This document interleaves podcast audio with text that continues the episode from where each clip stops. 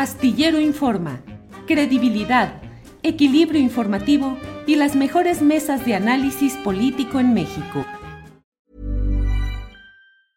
I'm Sandra, and I'm just the professional your small business was looking for. But you didn't hire me because you didn't use LinkedIn jobs. LinkedIn has professionals you can't find anywhere else, including those who aren't actively looking for a new job but might be open to the perfect role, like me. In a given month, over 70% of LinkedIn users don't visit other leading job sites. So if you're not looking on LinkedIn, you'll miss out on great candidates like Sandra. Start hiring professionals like a professional. Post your free job on linkedin.com/people today. Hey, it's Ryan Reynolds and I'm here with Keith, co-star of my upcoming film If, only in theaters May 17th. Do you want to tell people the big news? All right, I'll do it. Sign up now and you'll get unlimited for $15 a month in six months of Paramount Plus Essential Plan on us. Mintmobile.com slash switch. Upfront payment of $45 equivalent to $15 per month. Unlimited over 40 gigabytes per month. Face lower speeds. Videos at 480p. Active Mint customers by 531.24 get six months of Paramount Plus Essential Plan. Auto renews after six months. Offer ends May 31st, 2024. Separate Paramount Plus registration required. Terms and conditions apply if rated PG.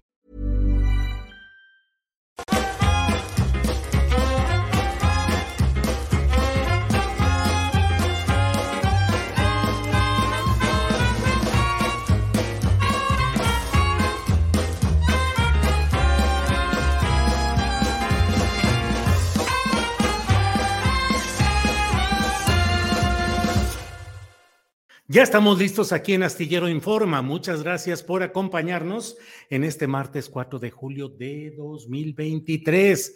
Muchas gracias a quienes nos acompañan, a quienes desde diferentes partes del país, de todas las ciudades del país, también del extranjero, nos siguen en esta transmisión. Tenemos como siempre el apoyo de todos quienes llegan a nuestro chat con muchos comentarios, con felicitaciones y desde luego también con el señalamiento de mm, pues eh, los diferentes tópicos políticos, sociales, culturales que están moviéndose duro y rápido en esta en estos días agitados de nuestra realidad em, nacional. Así es que vamos a empezar, vamos a empezar como siempre con mucho gusto y vamos a entrar de inmediato con un tema que, mire, no todos son elecciones, no todos son candidatos, precandidatos, aspirantes, coordinaciones y todo lo que vemos, los problemas ahí siguen y sobre ellos y en ellos tenemos que seguir insistiendo. Siempre ha habido un problema grave, el de los abusos sexuales por parte de clérigos, de personajes religiosos y la impunidad, la protección desde los más altos niveles, desde el Vaticano, desde cardenales, desde arzobispos, desde muchos sitios en el ámbito, en este caso, de la Iglesia Católica, para proteger a verdaderos depredadores.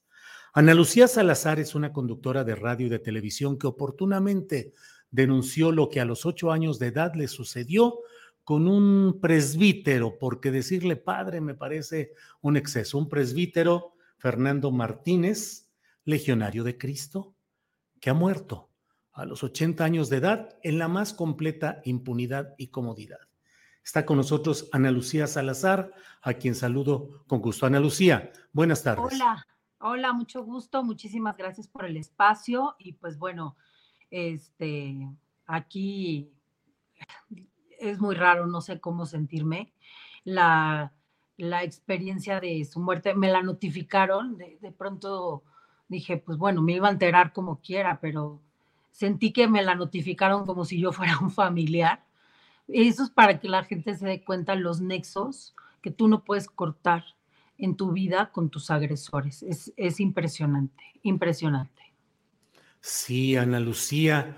Leí los mensajes en Twitter que pusiste, bueno, en las redes sociales, en redes sociales, no era Twitter, en redes sociales, y pues eran, es el mensaje de alguien que dice, ¿cuál es la justicia? ¿La justicia divina? ¿La justicia terrena? ¿De verdad hay justicia una persona que fue denunciada oportunamente y que fue movido de colegio en colegio, de ciudad en ciudad, hasta terminar, dices, en un castillo de los legionarios en Europa, tranquilo, sin tener absolutamente ningún cargo ni responsabilidad? ¿Cuáles son tus reflexiones sobre este tema, Ana Lucía? Pues bueno, eh, a lo largo de estas, eh, estas horas, al inicio cuando me enteré, pues fue muy confuso. Em, hay mucha gente que tal vez piensa que yo me alegro de su muerte. No, no me alegro de su muerte. No me alegro de la muerte de nadie. Eh, sin embargo, siento que con su muerte se, se llega a justo a, confeccionar la pieza final de la impunidad que existe. Triunfó, triunfó el mal, triunfó el mal, porque la muerte no es un castigo, la muerte es un descanso. Eh, en su caso, a más de 80 años, la muerte no es un castigo. La muerte es un descanso para él, es un descanso para los legionarios de Cristo que ya no tienen ese problema ahí latente.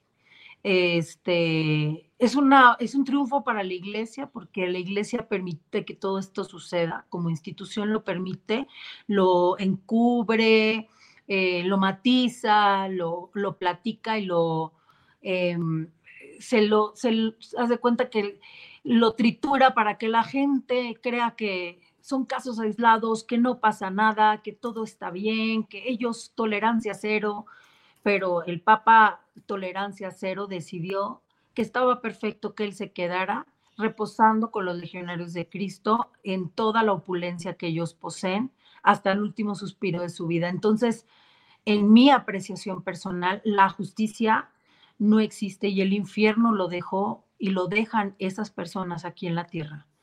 Em, la, creencia no, no, no puede exonerarlos de la culpa, no puede ser así. ¿Qué mm. significa? Que nos morimos todos, que todos pedimos perdón en el último instante, no importa a quién violaste, a quién asesinaste, y entonces te vas al cielo y ahí todos nos encontramos. Es, esa es la justicia, esa es nuestra idea de lo que es bueno y justo. Eh, a mí me parece, me parece un adoctrinamiento absurdo, ilógico inclusive. Ana Lucía, a los ocho años de edad, sufriste abuso sexual por parte del presbítero Fernando Martínez de los Legionarios de Cristo. Eh, lo denunciaste ya adulta en una en un abrir tu corazón y tu realidad. ¿Y qué pasó? ¿Qué hizo la iglesia? ¿Qué te dijeron? ¿Qué dijeron los legionarios? ¿Qué dijeron las autoridades eclesiásticas? Aquí lo más importante es recalcar que yo denuncié este, en 1992. Yo hablé yo soy una víctima y las víctimas que salieron después de mí en ese espacio, en, el Cumbres de Cancún, Quintana Roo, este, somos víctimas que rompimos con los esquemas de lo que dicen de las víctimas. ¿Qué es lo que dicen que las víctimas denuncian 30 años después? Nosotras denunciamos desde niñas, desde chiquitas hablamos y desde chiquitas este, lo señalamos. Los adultos en cuestión, los adultos que estuvieron en ese momento fueron los que tenían un temor de la congregación, un temor de las represalias de la iglesia, de la sociedad, que es una sociedad que evidentemente pues tiene todas las herramientas económicas, son los hijos de los grandes empresarios están en los colegios de los legionarios y contra eso no te puedes defender porque es todo un poder económico, social, este, político, eh, empresarial. Eh, es, es, un poder muy fuerte enfrentar y las denuncias pertinentes los adultos de aquella época no las hicieron en tiempo y forma. Sin embargo, las niñas sí hablamos.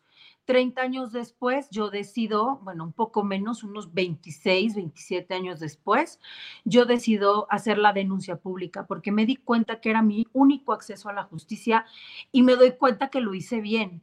Mucha gente me dijo, ¿por qué? ¿Por qué públicamente si los medios no son un tribunal? Es verdad, pero mi caso estaba prescrito.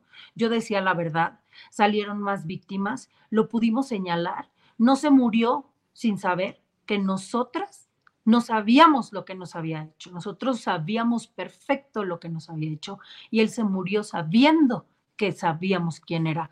Y no solo eso, tuvimos la oportunidad al hablar de desenmascararlo y también tuvimos la oportunidad de exhibir el modus operandi de los legionarios y de la iglesia.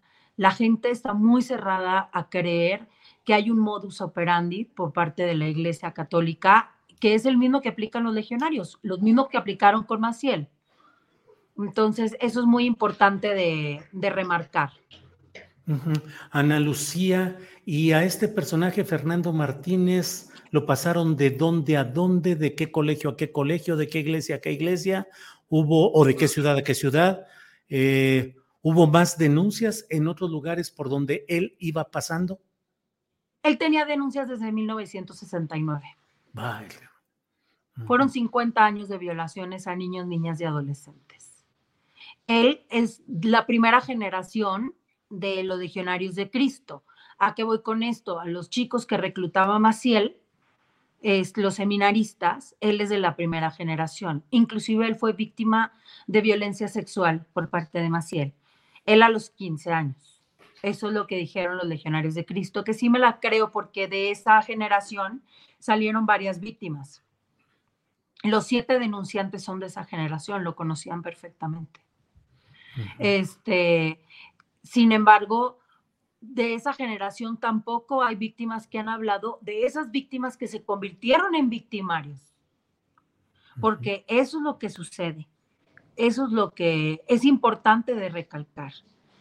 Si esas víctimas se, se convirtieron en victimarios, ¿cuánto acceso tienen a los seminarios menores? porque la gente va y les deja a los niños a los seminarios menores. Eso, ellos operan seminarios menores y colegios con infantes. Este, aparte de las universidades y todas las empresas que ellos, este, que, que ellos invierten dinero. Ahora, él cambió de ciudad en ciudad desde 1969, en donde empezaron a surgir las denuncias. Donde yo tengo el rastro preciso es que estuvo en el Cumbres de Ciudad de México, este, y ahí también hubo denuncias de agresión a menores. Y salieron bastantes chicos. Él estuvo en un apartado de jóvenes, los legionarios de Cristo, en su investigación, porque ellos se autoinvestigaron. Este, no, no hubo ningún em, no, no hubo ninguna institución, no hubo ninguna organización externa, nadie que haya puesto el gobierno, o sea, el gobierno no interfirió, a ellos no les importa. A ellos no les importan los niños que violan las iglesias.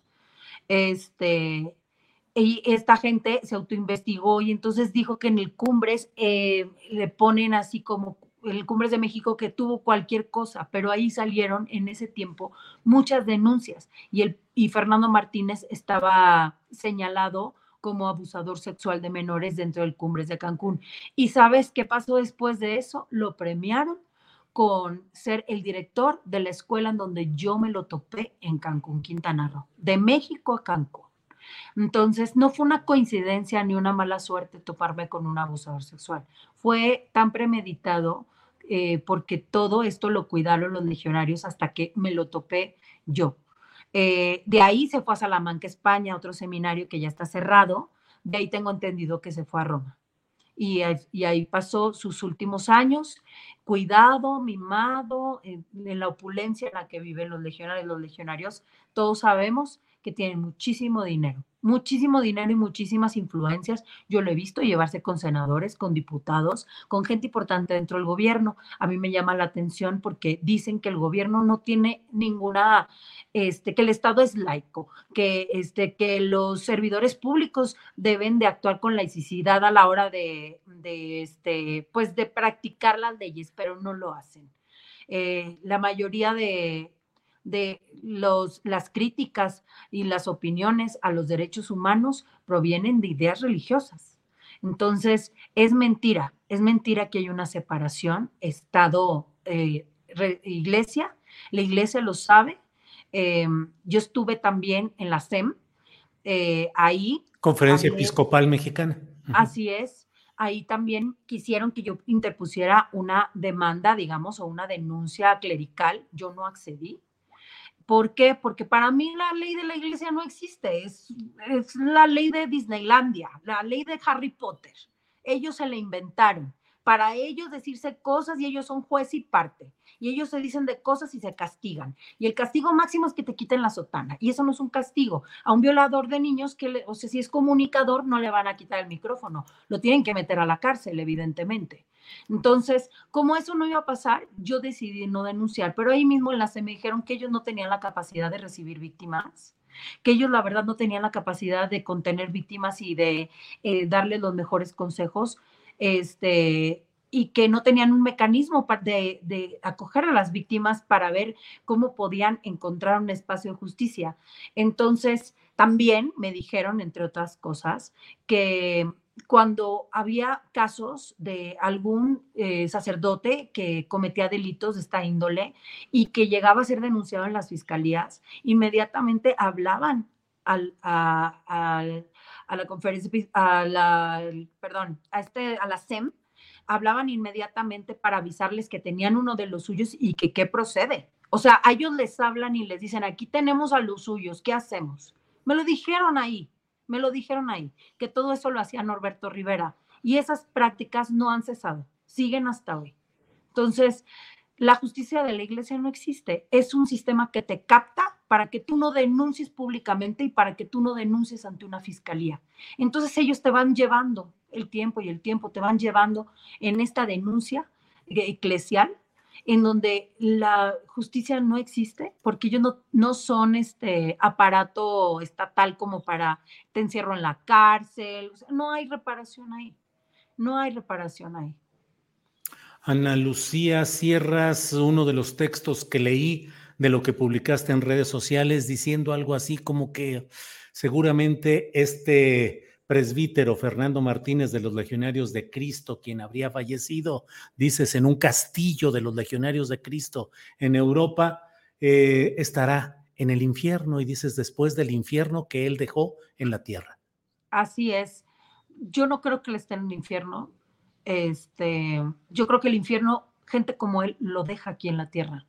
Para las víctimas, para las niños, niñas y adolescentes que tardan años en asimilar lo que les pasa, en donde vivimos en el país número uno en violencia sexual infantil y nadie hace nada porque los niños no votan, porque a los niños no les importan. Eso de que con los niños no es mentira.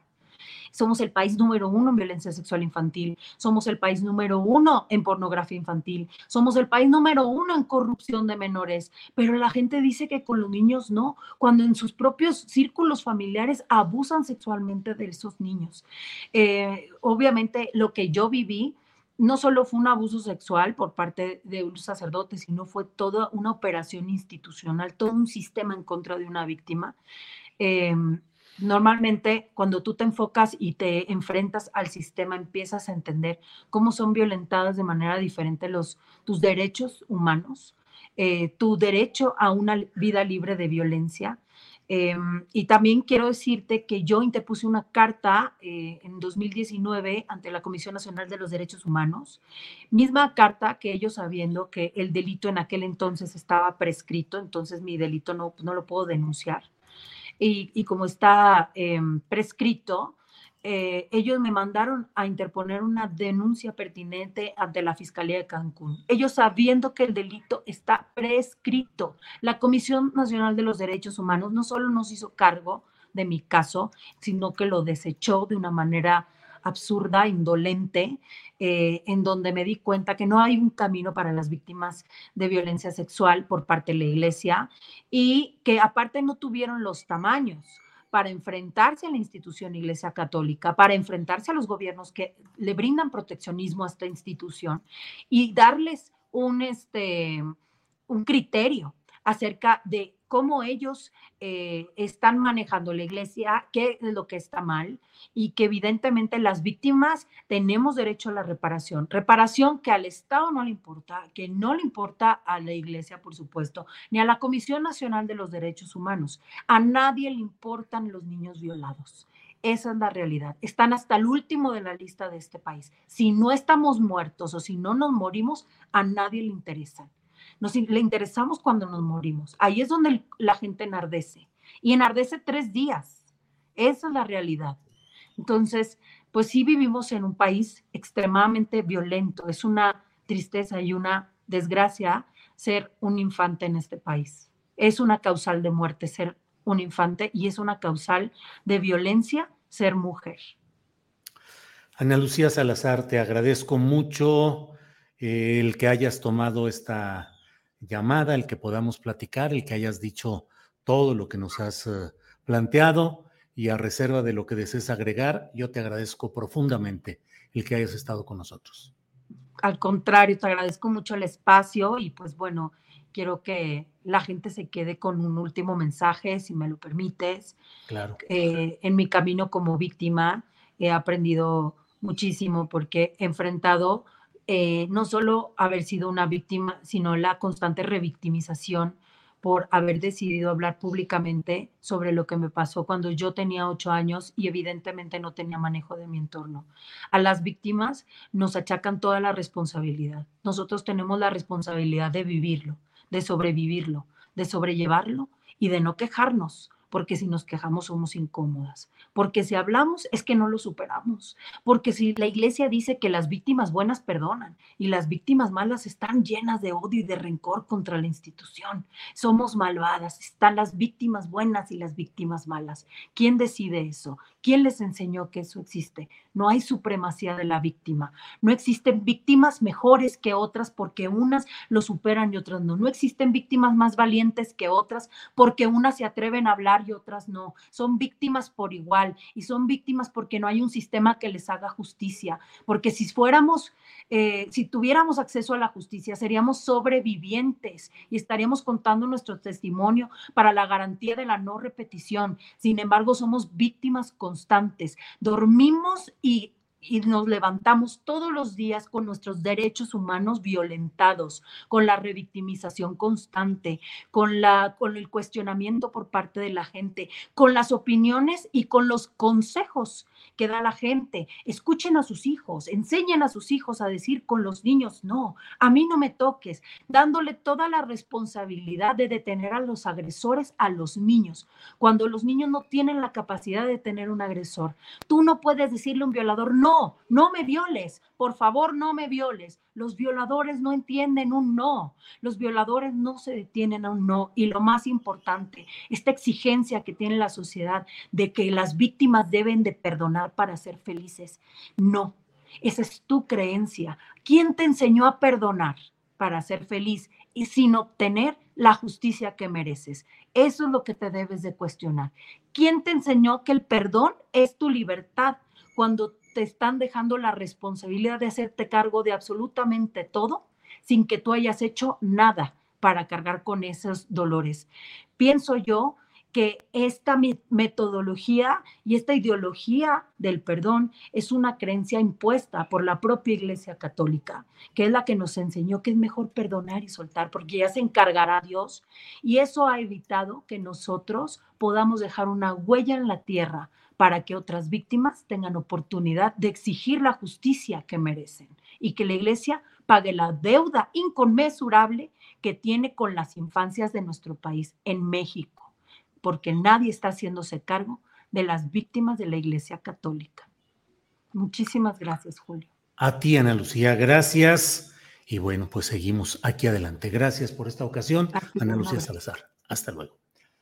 Bien, pues es la una de la tarde con 23 minutos. Hemos dado este testimonio porque pues resulta eh, muy ilustrativo de lo que no es una excepción, lo que nos está platicando Ana Lucía de su caso personal y del caso específico de este presbítero Fernando Martínez, sino que hay una, un patrón sistemático de este tipo de abusos, de excesos y sobre todo de impunidad, de protegerse los unos a los otros. Voy leyendo por aquí muy rápidamente algunos comentarios en los cuales también dan testimonios de algunos otros lugares en los cuales em, pues vamos viendo.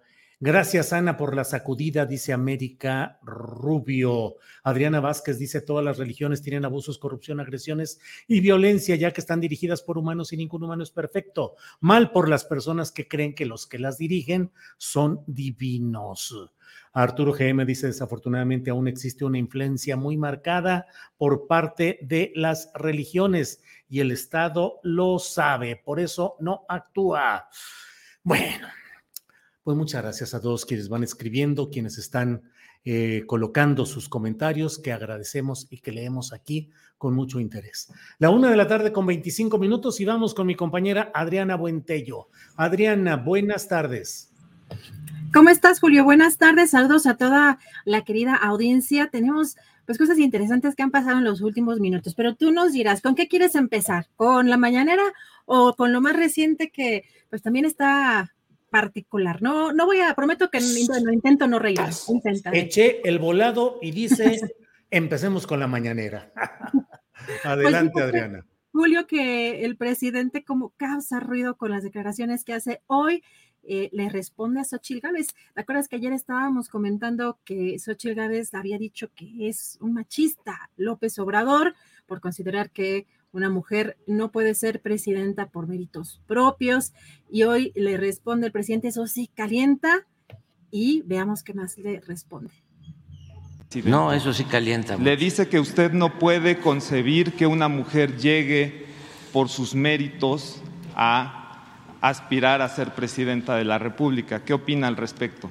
Que respeto su punto de vista. Ya eh, aclaré ayer de que ella es la candidata de la mafia del poder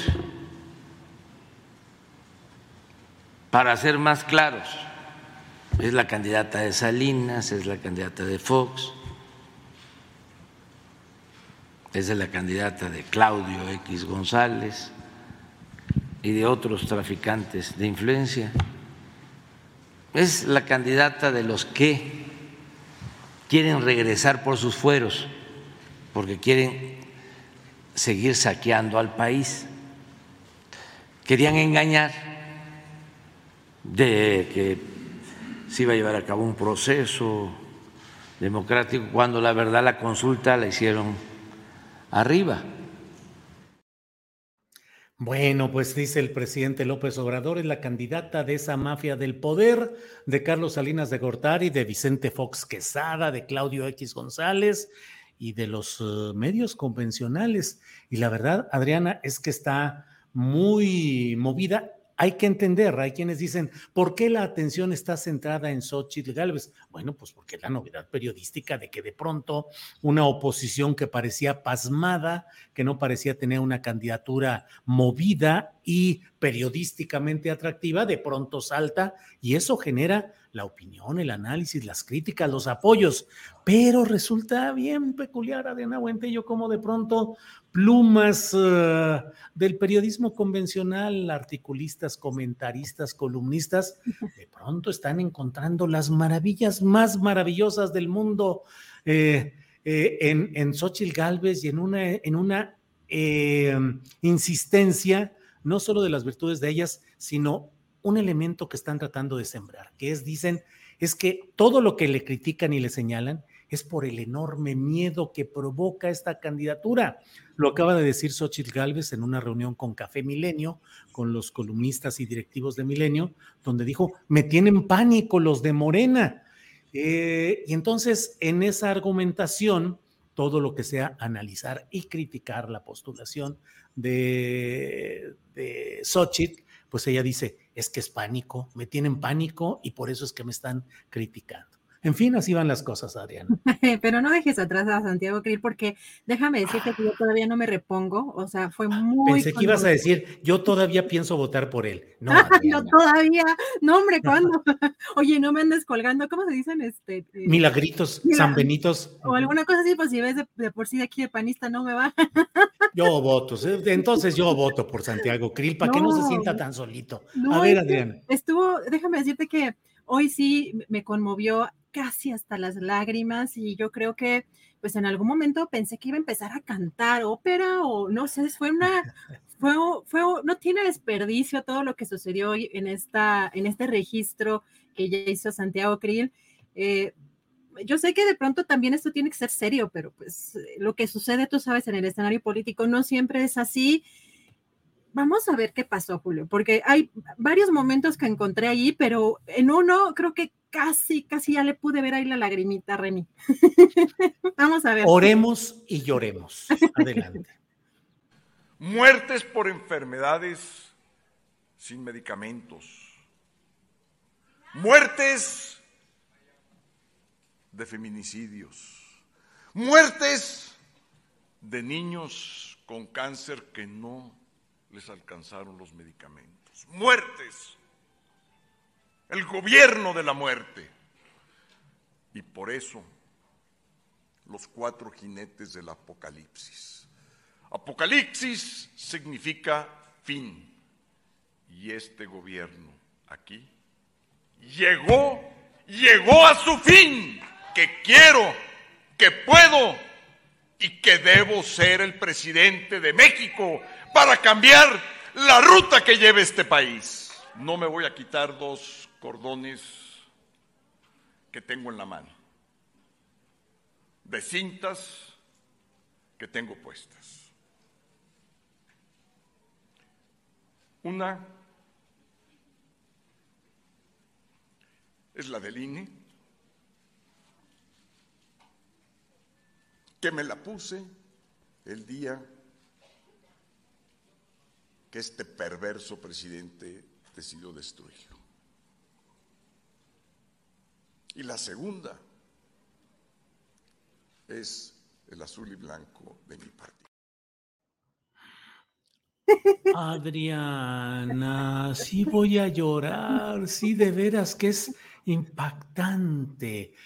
Eh, digo, Santiago Krill, beneficiario de todos los privilegios del sistema, el otorgador de permisos de casinos al final del gobierno del locuaz y disparatado, irreflexivo e ineficaz de Vicente Fox, Santiago Krill, que forma parte de una historia de todo lo que dijo, de muertes, de injusticia, de todo, pues bueno, la familia Krill y la familia Terrazas en Chihuahua, donde fueron parte del México salvaje que estableció pues todo el sistema de haciendas, de explotación, de injusticia, de miseria, de avaricia, de impunidad. De ahí viene, de ahí viene. Y bueno, ¿de dónde sacamos ahora? Pero bueno, a punto del llanto, Adriana, sí. Y además el tono de voz. Hay oradores que creen que la fuerza de las ideas depende de la fuerza de la entonación. Todo lo que te estoy diciendo ahorita se diría así. La fuerza de la entonación.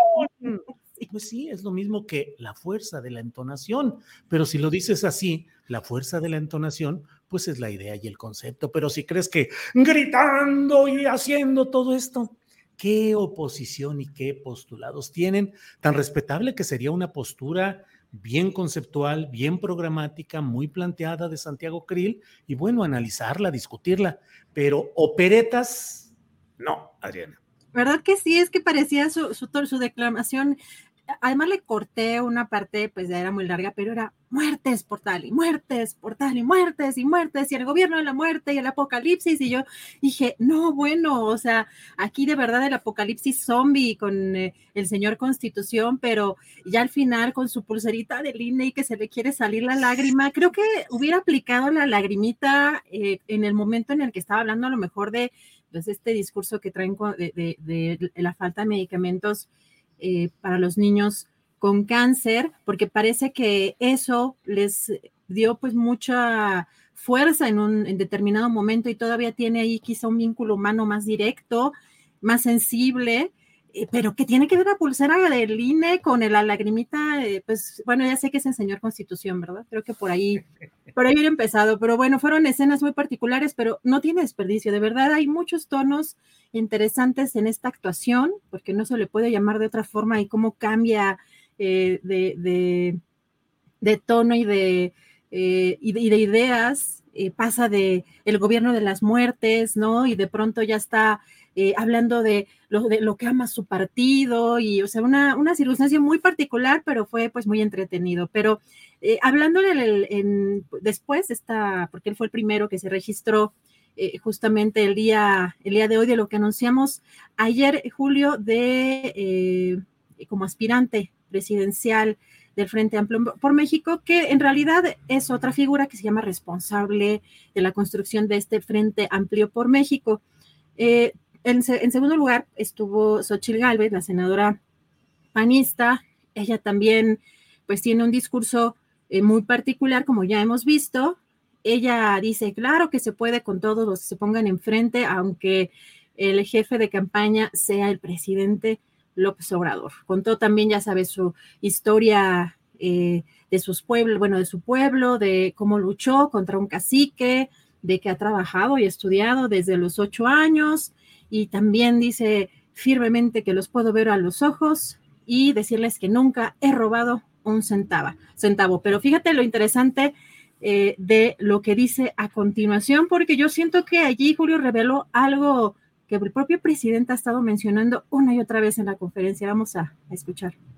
Hoy estoy aquí diciéndole a, Marco Cortés, mi querido presidente, eh, yo sé que no estaba ni no estaba en el radar de nadie. O sea, este, hasta hace un mes yo te reclamaba que quería ser candidata a jefa de gobierno de la Ciudad de México, pero pues ni modo.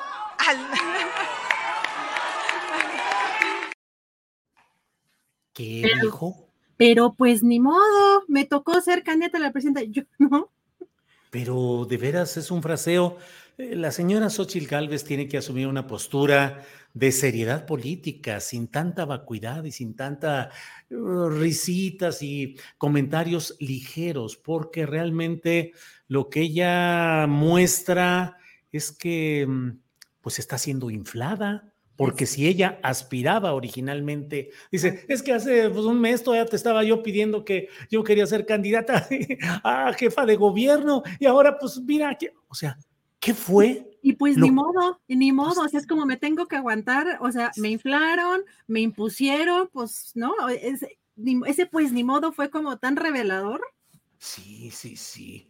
Este, había un cómico, de, no, te, no, no, lo conociste, Adriana Clavillazo, Manuel Espino Clavillazo, que hacía, ¡ay, no más! Porque le hacía todo, cualquier cosa que sucedía, decía, ¡ay, no más! Y algunas cosas por el estilo. Entonces, Xochitl Galvez tiene que presentar una propuesta ideológica, programática, política seria, definida, no fluctuante, no ambigua, no vaciladora, no chistosita, no folclórica no engañosa, para entonces poder analizar, criticar o aplaudir y apoyar los planteamientos que haga. Pero hasta hoy con este tipo de cosas, francamente, pues, este, pues aquí estoy, pues a ver qué sale, porque ya me pusieron, ¿quiénes la inflaron? ¿Quiénes la pusieron? ¿Por qué ese brinco de pronto en el que ayer buscabas a ver si eras jefa de gobierno de la Ciudad de México y ahora ya candidata a gobernar el país?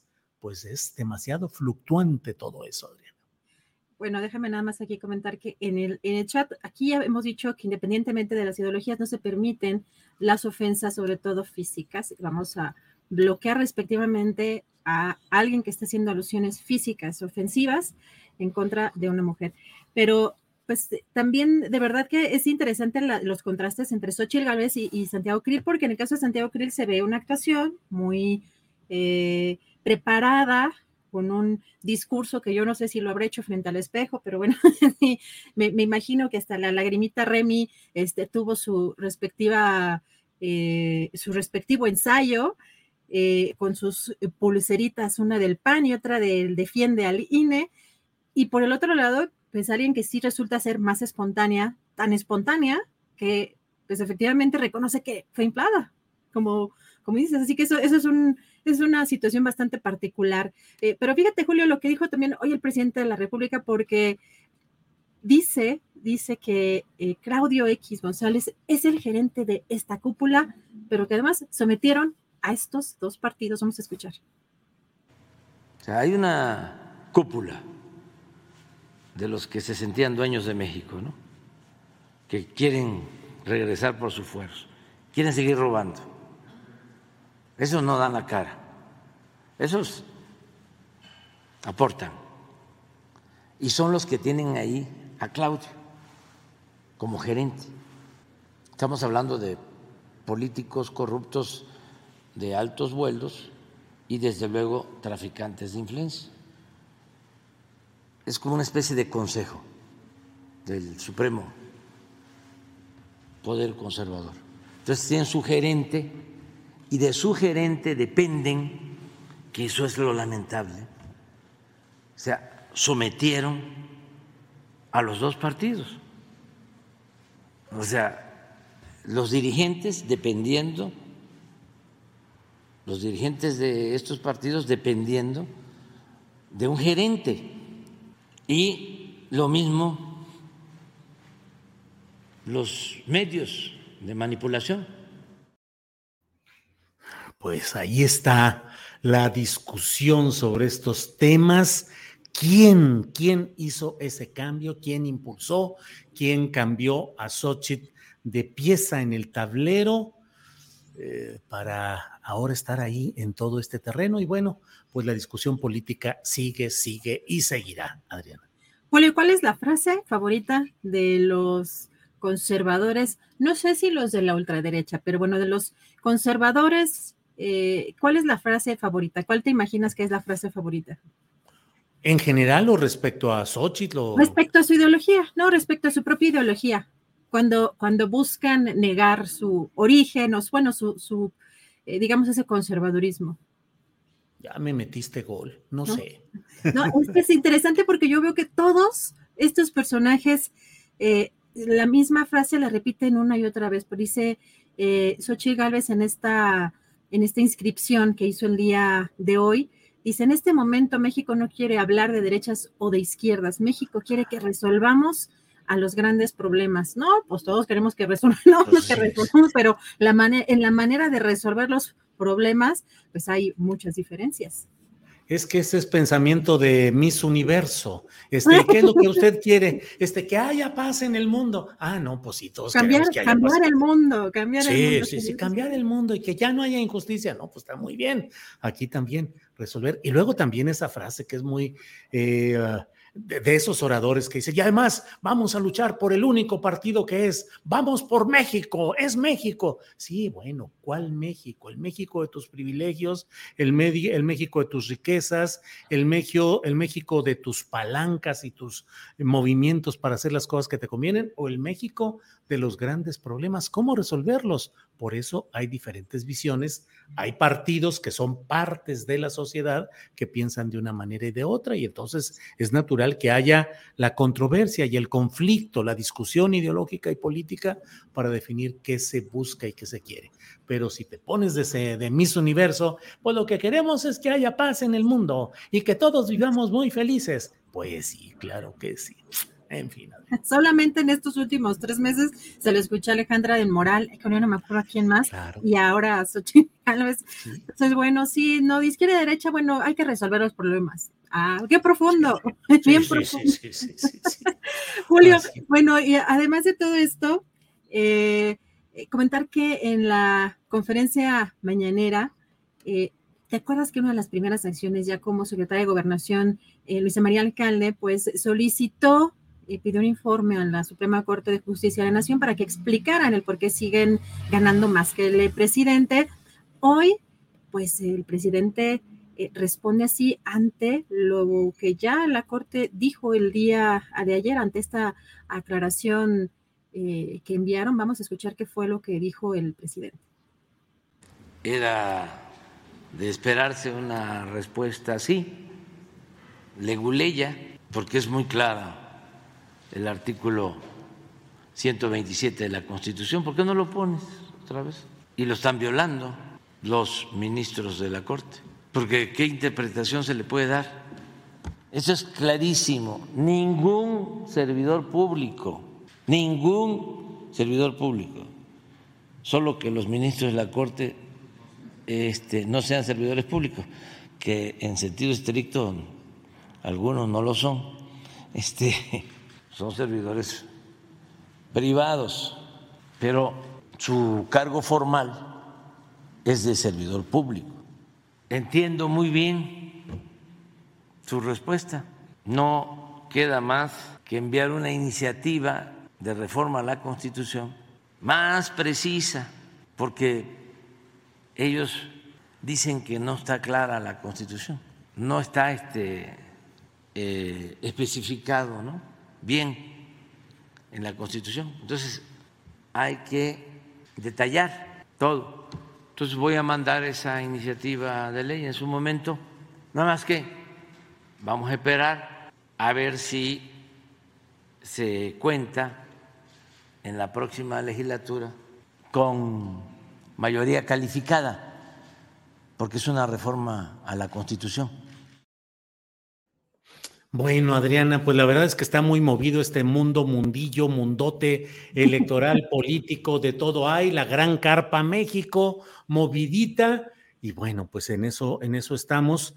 Eh, ¿Tú cómo te sientes ante tanta tanto movimiento, tantas cosas, tantas declaraciones, tanta, tanta condición genuina o simulada, tanto discurso. ¿Encuentras motivo para la esperanza o a veces las cosas son, digo, porque hemos estado hablando de este proceso específico de los opositores, pero desde luego también si nos ponemos a revisar todo lo que ha sido en el deambular de las llamadas corcholatas, viendo a Dan Augusto López Hernández menospreciando a la reportera Marta Olivia López en Tamaulipas sin saber que es una periodista ejemplar que ha luchado contra toda, eh, todas las trapacerías de los panistas allá eh, Adán Augusto mostrando un talante muy peculiar que sus paisanos de Tabasco bien le conocen. Marcelo Ebrard eh, amagando con que, bueno, si las encuestas no son como yo espero, pues entonces sí podría pensar en otra cosa.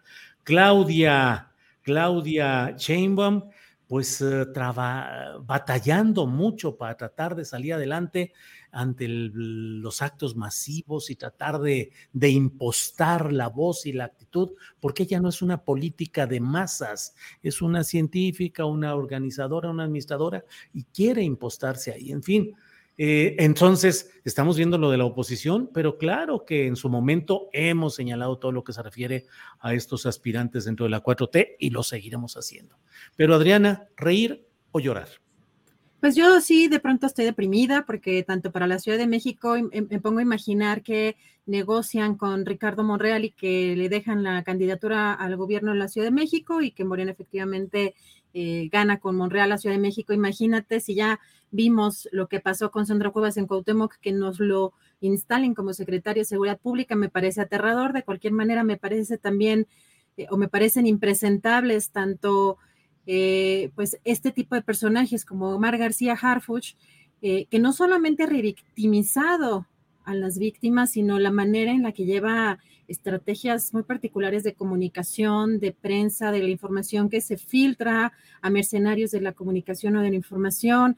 Eh, tenemos también a personajes del otro lado, bueno, no me imagino tampoco un Mario Delgado, que creo que estabas tú todavía de vacaciones, pero que puso eh, a través de un diseño como simulando ser un juego de Mario Bros. Pues Mario Delgado, Mario Bros. Bien, muy brillante, ¿verdad? Pero cómo había ganado, o sea, es el único jugador, o sea, es un video que tiene en sus redes sociales y de hecho lo puse, no me acuerdo si en la mesa más allá o en alguna mesa de análisis, pero eh, le pone como al Mario Bros la cara de Mario Delgado y como en toda la travesía hasta que llega con Delfina, que es la princesa, y se, la salva, ¿no? O sea, es como gana la, gana la candidatura al Estado de México, pero como si fuera un triunfo único todo lo que ha sucedido, todos los triunfos que ha tenido Morena, pues también me parece espeluznante y lo que ha hecho con este, con este partido, que si bien tiene todos los apoyos eh, en las encuestas, tiene pues eh, números muy importantes, sigue teniendo un apoyo muy importante, pues tampoco se ve que la formación de cuadros políticos haya sido prioridad. Eh, recordamos que parte de ese dinero y, que se le tendría que haber destinado a este Instituto de Formación eh, Política que dirige el Fisgón, pues eh, se las vio muy complicadas porque pues esos recursos, ¿dónde quedaron también, Julio? pues los perfiles que estamos viendo como las corcholatas, yo veo que está muy en una circunstancia en la que quieren imitar la fama o la, el carisma, la, incluso los recorridos, lo que decía yo hace tiempo es que estos recorridos de unas semanas intentan simular lo que recorrió el presidente durante años y es algo que no van a poder lograr, no solamente porque el perfil del presidente es único, probablemente no veamos un fenómeno como este, pues nunca más, menos en México, pero eh, yo no veo ninguna, ningún parecido en absoluto entre López Obrador, por ejemplo, y Adán Augusto, porque lo que tú mencionas ya lo habíamos visto con una madre buscadora, cómo se dirigió una madre buscadora. No es que haga menos a nuestra compañera Marta Olivia, porque por supuesto que además tratándose de la prensa es, sumamente importante, pero eh, la parte más sensible de una madre buscadora y cómo se atrevió a hablarle, a mí me reveló absolutamente todo. También en el caso de Claudia Sheinbaum vemos cómo se dirigió eh, a estos eh, familiares de las víctimas cuando quisieron bautizar o rebautizar la glorieta de los desaparecidos y no quiso ceder. En lugar de aprovechar un movimiento tan complejo, porque muchos políticos lo hacen, pero hacerlo suyo o arroparlo, pues se toparon con pared. A mí me parece que esa fue una actitud, una acción bastante autoritaria y bueno, ni hablar de las demás, pero sí son cuestiones muy complicadas lo que estamos viendo. Eh, yo veo, por ejemplo, también en el caso de Gerardo Fernández Noroña, pues se supone que tomó cursos de violencia de género o contra la violencia de género y de pronto yo veo también tweets este, en donde apoya términos como feminazi, ¿no? Yo no, no sé, sí, estoy un poco, eh, eh, digamos, en la, en la depresión, pero bueno, acá ya me, me, empezarán a tundir con todo. Pues sí, sí, así estamos en todo eso. Adriana, pero te voy a poner una prueba verdadera a ver cómo sales de ella. Mucha gente nos está pidiendo que repitamos los videos de Krill o el de y el de Xochitl. Tú, Adriana, ¿cuál escoges para repetirlo?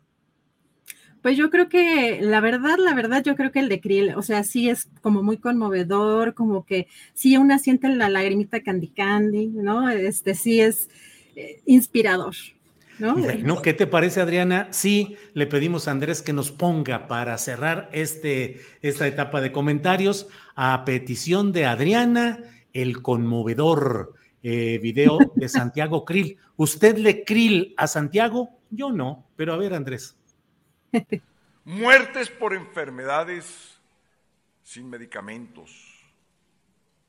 Muertes de feminicidios.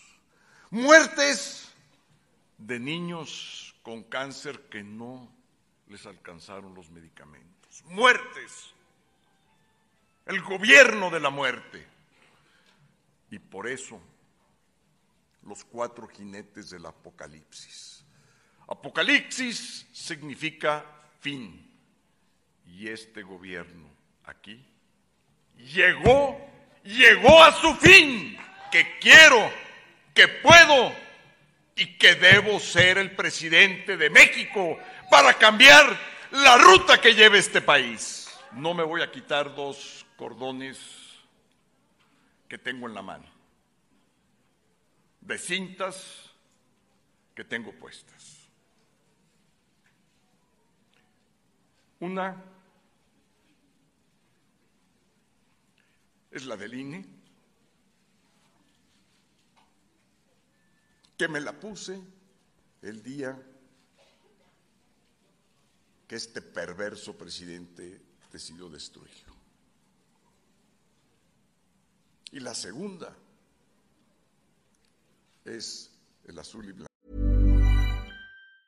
Hey, it's Ryan Reynolds, and I'm here with Keith, co star of my upcoming film, If, only in theaters, May 17th. Do you want to tell people the big news? All right, I'll do it. Sign up now and you'll get unlimited for $15 a month in six months of Paramount Plus Essential Plan on us. Mintmobile.com slash switch. Upfront payment of $45 equivalent to $15 per month. Unlimited over 40 gigabytes per month. Face lower speeds. Videos at 480p. Active Mint customers by 531.24 get six months of Paramount Plus Essential Plan. Auto renews after six months. Offer ends May 31st, 2024. Separate Paramount Plus registration required. Terms and conditions apply if rated PG. I'm Sandra, and I'm just the professional your small business was looking for. But you didn't hire me because you didn't use LinkedIn jobs. LinkedIn has professionals you can't find anywhere else, including those who aren't actively looking for a new job but might be open to the perfect role, like me. In a given month, over 70% of LinkedIn users don't visit other leading job sites. So if you're not looking on LinkedIn, you'll miss out on great candidates like Sandra. Start hiring professionals like a professional. Post your free job on linkedin.com/people today.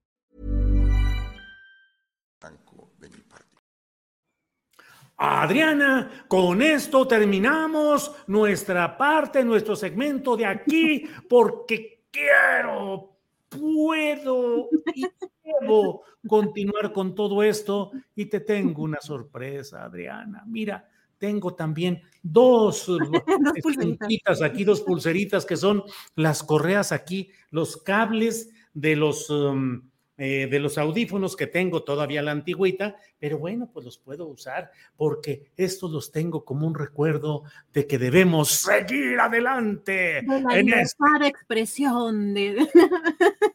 Eso, muy bien, Adriana. No, ya la es buen actor, es buen actor. Hay que, bueno, yo sí, pero decía, sí es en serio, a ver si está llorando, ven la lagrimita. Ah, ya no entremos a temas de telenovelas y familias, porque entonces ahí nos entrampamos con Santiago Krill y entonces iba a llorar él de a de veras. Pero en fin, Adriana, pues seguimos eh, adelante. Em, nos quedan unos minutitos antes de ir a la mesa de periodismo. Regresamos en un ratito más, Julio. Gracias, muy amable. La una de la tarde con 54 minutos. Uno de la tarde con 54 minutos y mientras tanto déjeme comentarle algo. Eh, ya sabe, mire, ya sabe que de pronto todo mundo quiere ser indígena para ser candidato. Y entonces ha sucedido en varias ocasiones que algunos vivillos, algunos simuladores y engañosos y engañosas han dicho, pues yo soy indígena y entonces a la hora de las diputaciones, que conste, estoy hablando de las diputaciones, eh, em, dicen, pues soy eh, indígena, eh, déjenme ver, mm, y entonces, ah, ya, aquí estamos, es que así nos comunicamos de volada, perdón.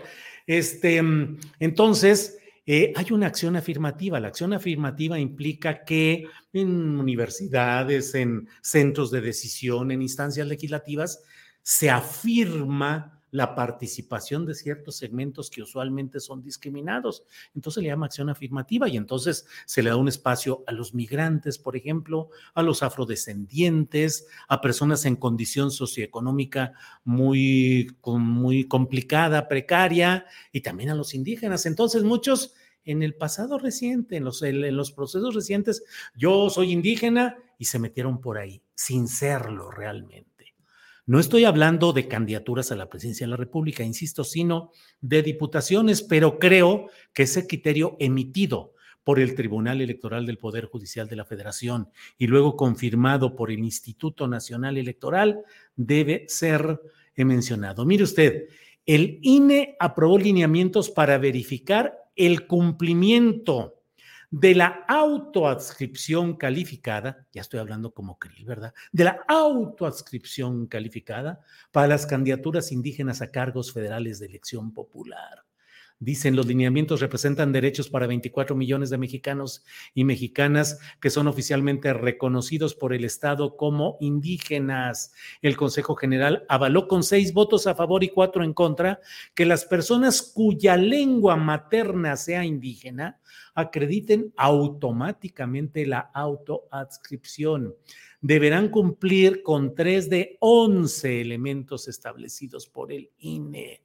Entre otros, piden eh, el que haya em, todo lo que se refiere a la lengua materna, que realmente practiquen, que conozcan, que, que sepan lo que es la lengua materna, es decir, no nomás eh, yo tengo eh, toda la fisonomía y tengo una origen y a mucho orgullo indígena, pero no por eso me puedo adscribir o autoadscribir y mucho menos buscar que por una acción afirmativa eh, me metan como candidato a diputado por ser indígena. Todo esto que estamos viendo, todo esto que le estoy platicando, es, son criterios legales que fueron autorizados específicamente para el caso de, em, de los aspirantes a las candidaturas a diputaciones federales. Pero, pues vale preguntarse si cualquiera que aspire a usar, a autoadscribirse el término de indígena, debería de plantear todo esto.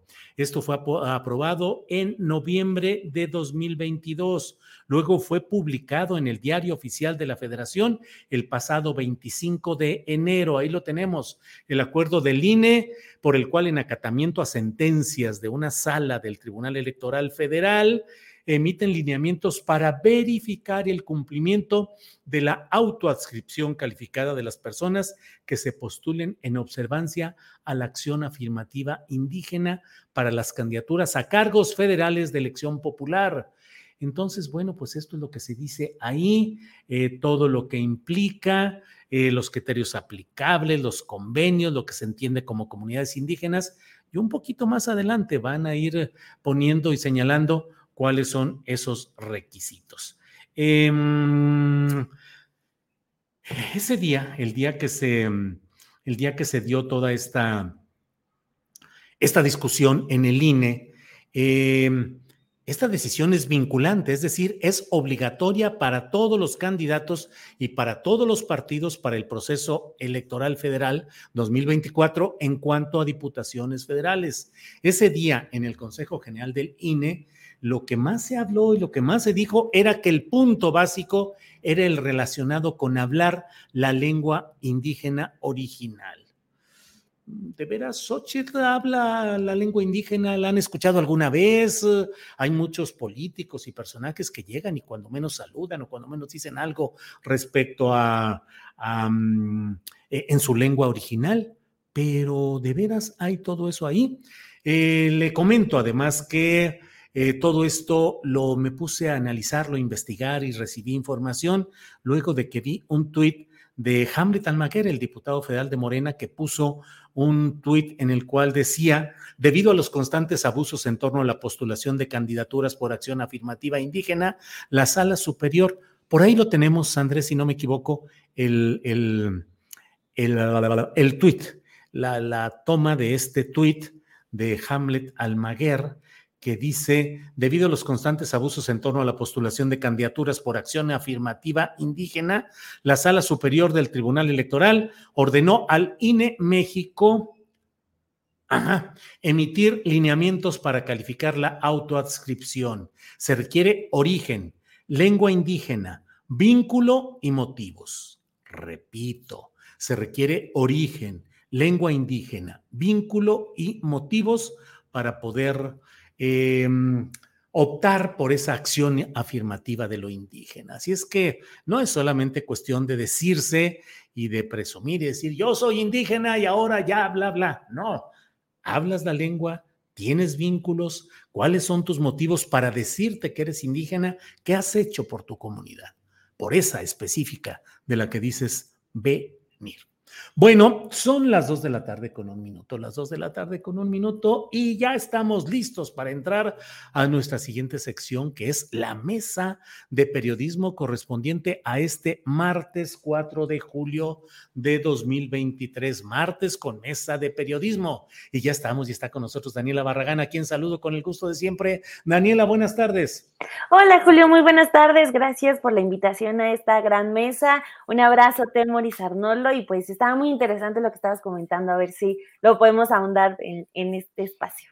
Órale, Daniela, cómo no, con mucho gusto. Temoris Greco, saludos, buenas tardes. ¿Cómo estás, Julio, Dani, Arnoldo? Qué, qué, qué gustazo verlos ahora que ya se están empezando a registrar los, los candidatos de la oposición. Eso se está poniendo bueno, sobre todo el berrinche que hizo San Santiago Krill, no contra ya saben quién, parece que está más bien enojado con, con, con quienes echaron la cargada por Xochitl, ¿no?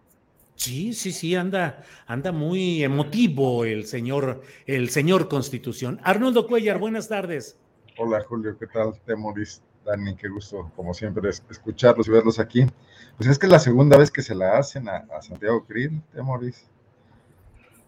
Pues eh, perdió frente a, perdió frente a López Obrador la candidatura a jefe de gobierno de la Ciudad de México.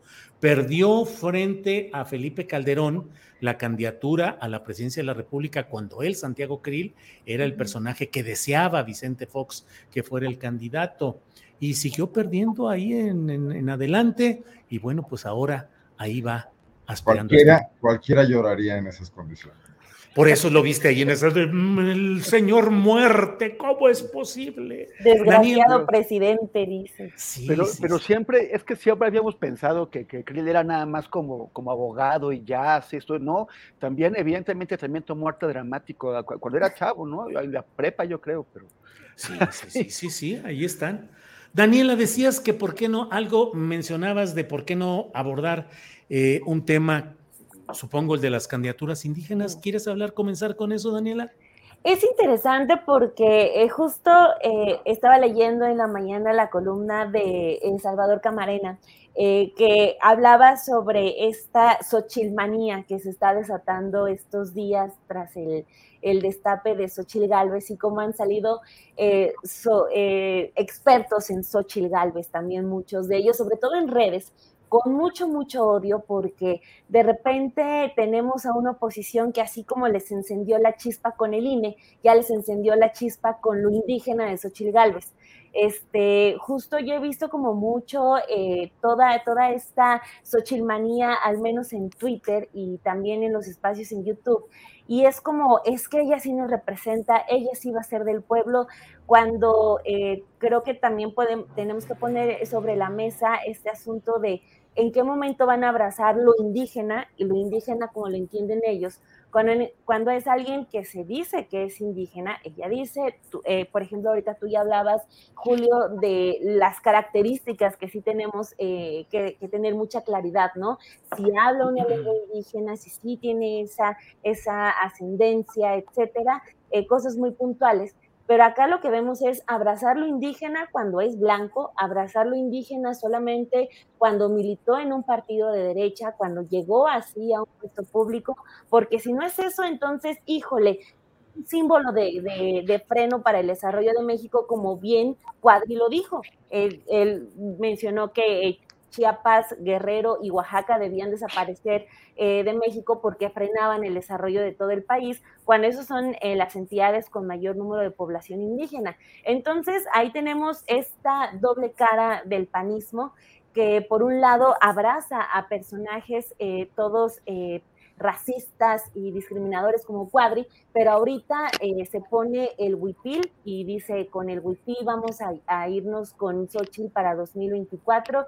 Y sí, ya ahorita con lo de Cuadri, entonces ven, con lo de Krill, tenemos que es el inicio de, los aspirantes entre huipiles y lágrimas porque, o sea, esto de, de Krill es realmente sorprendente porque se destapa como el candidato que va a apostar por eh, llevar una campaña de, basada en el odio contra AMLO, este desgraciado que quiso este, desaparecer a INE, etcétera. Entonces, eh, creo que está eh, muy em, muy deficiente esta doble cara del panismo. Del prismo creo que ya es tema aparte con pues toda la salida de, de los priistas, pero al menos en el panismo ahorita se está centrando mucho en que qué envidia le tienen a Xochitl Galvez, que ella sí triunfó, que, eh, cuál es el temor que les genera Xochitl, por qué tanto miedo, cuando realmente eh, pues los propios panistas y esa propia élite se va a encontrar con su, con su hipocresía. Han despreciado a los indígenas y ahora van a querer salir con una indígena.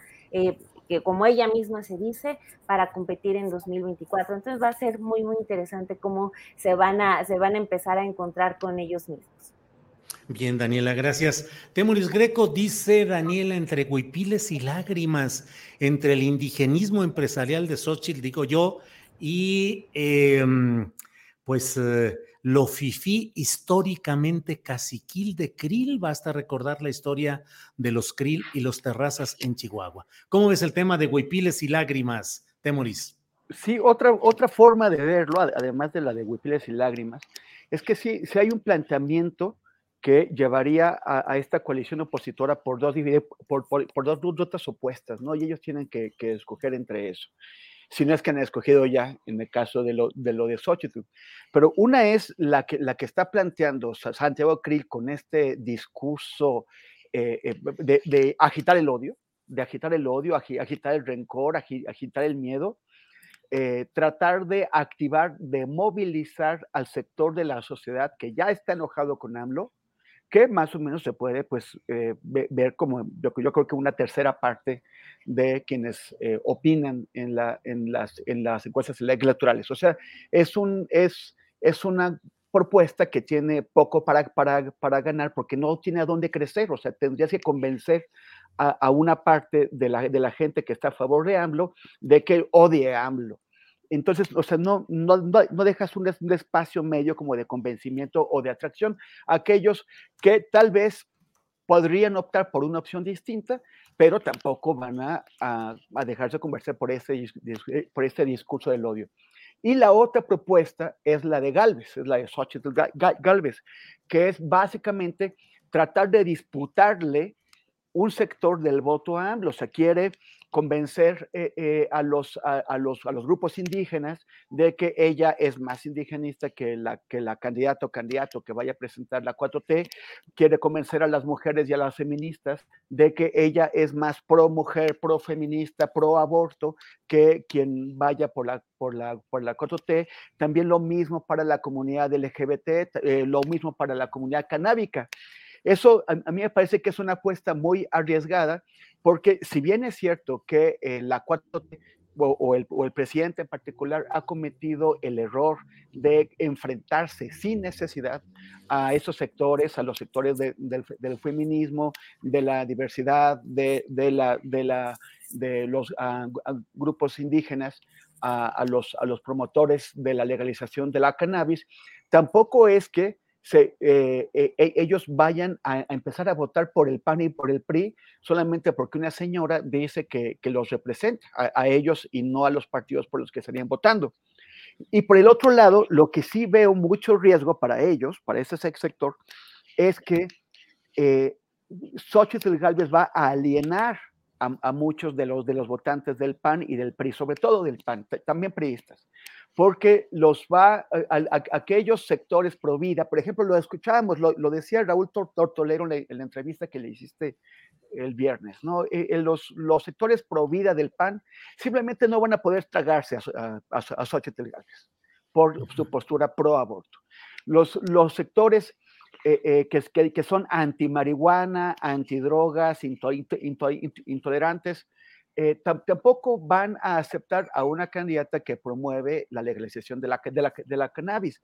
Aquellos sectores que se le han pasado gritando en nuestras calles y por todos lados, que con los niños no, que, los, los, gays son una aberración del demonio, que, hay que eh, hacer terapias de conversión sexual, tampoco van a apoyar a una candidata que está promoviendo eh, una apertura, o al menos así lo dice, una apertura hacia las demandas, hacia las causas de la comunidad LGBT.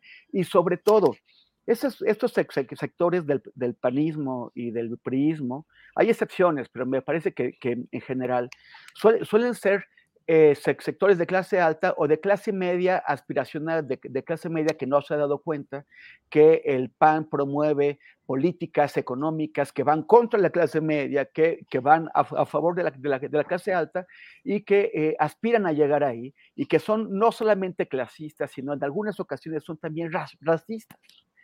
Eh, estos sectores, ¿cómo los vas a convencer de votar por eh, una persona como Xochitl Galvez que está reivindicando que viene de clase baja, que, que, vendió gelatinas, que eh, es, eh, de, alguna forma tiene un vínculo con, con, con, un, grupo indígena, pues a mí me parece que es, que es muy difícil. Ya lo vimos en el, en el Estado de México, todo lo que les costó a los panistas ir a votar por Alejandra del Moral. Y eso que Alejandra del Moral ni era pro, pro, pro, pro LGBT, ni pro aborto, ni pro, ni, ni, decía ser indígena.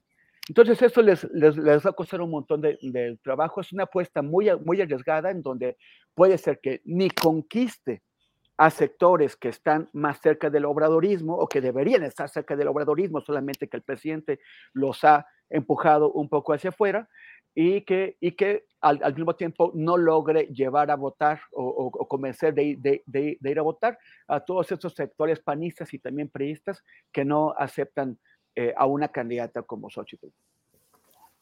Bien, Temoris. Arnoldo Cuellar, ¿qué opinas de estas escenas casi telenoveleras que estamos viendo? Digo, la verdad es que ver a Santiago Krill, al señor Constitución, en ese plan de declamación así apasionada, eh, y ver a Xochitl también, que pasamos un video donde dice, pues yo iba, yo quería ser candidata al gobierno de la Ciudad de México, ja, ja, este, pero pues bueno, ahora estoy aquí, pues ya ni modo.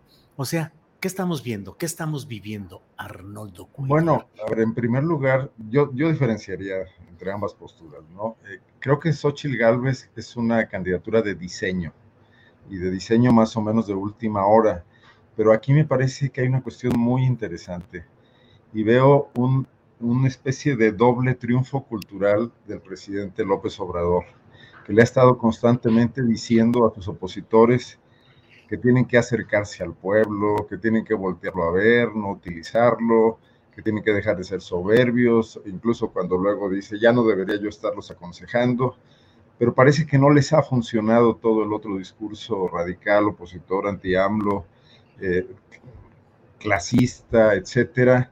Y, y, bueno, en aras de construir una alternativa más o menos creíble, han tenido que dar este giro de 180 grados, pues a que Xochitl se ha prestado porque además le viene muy bien, o de 90 grados, ya no sé de cuánto, pero no de 360, por supuesto.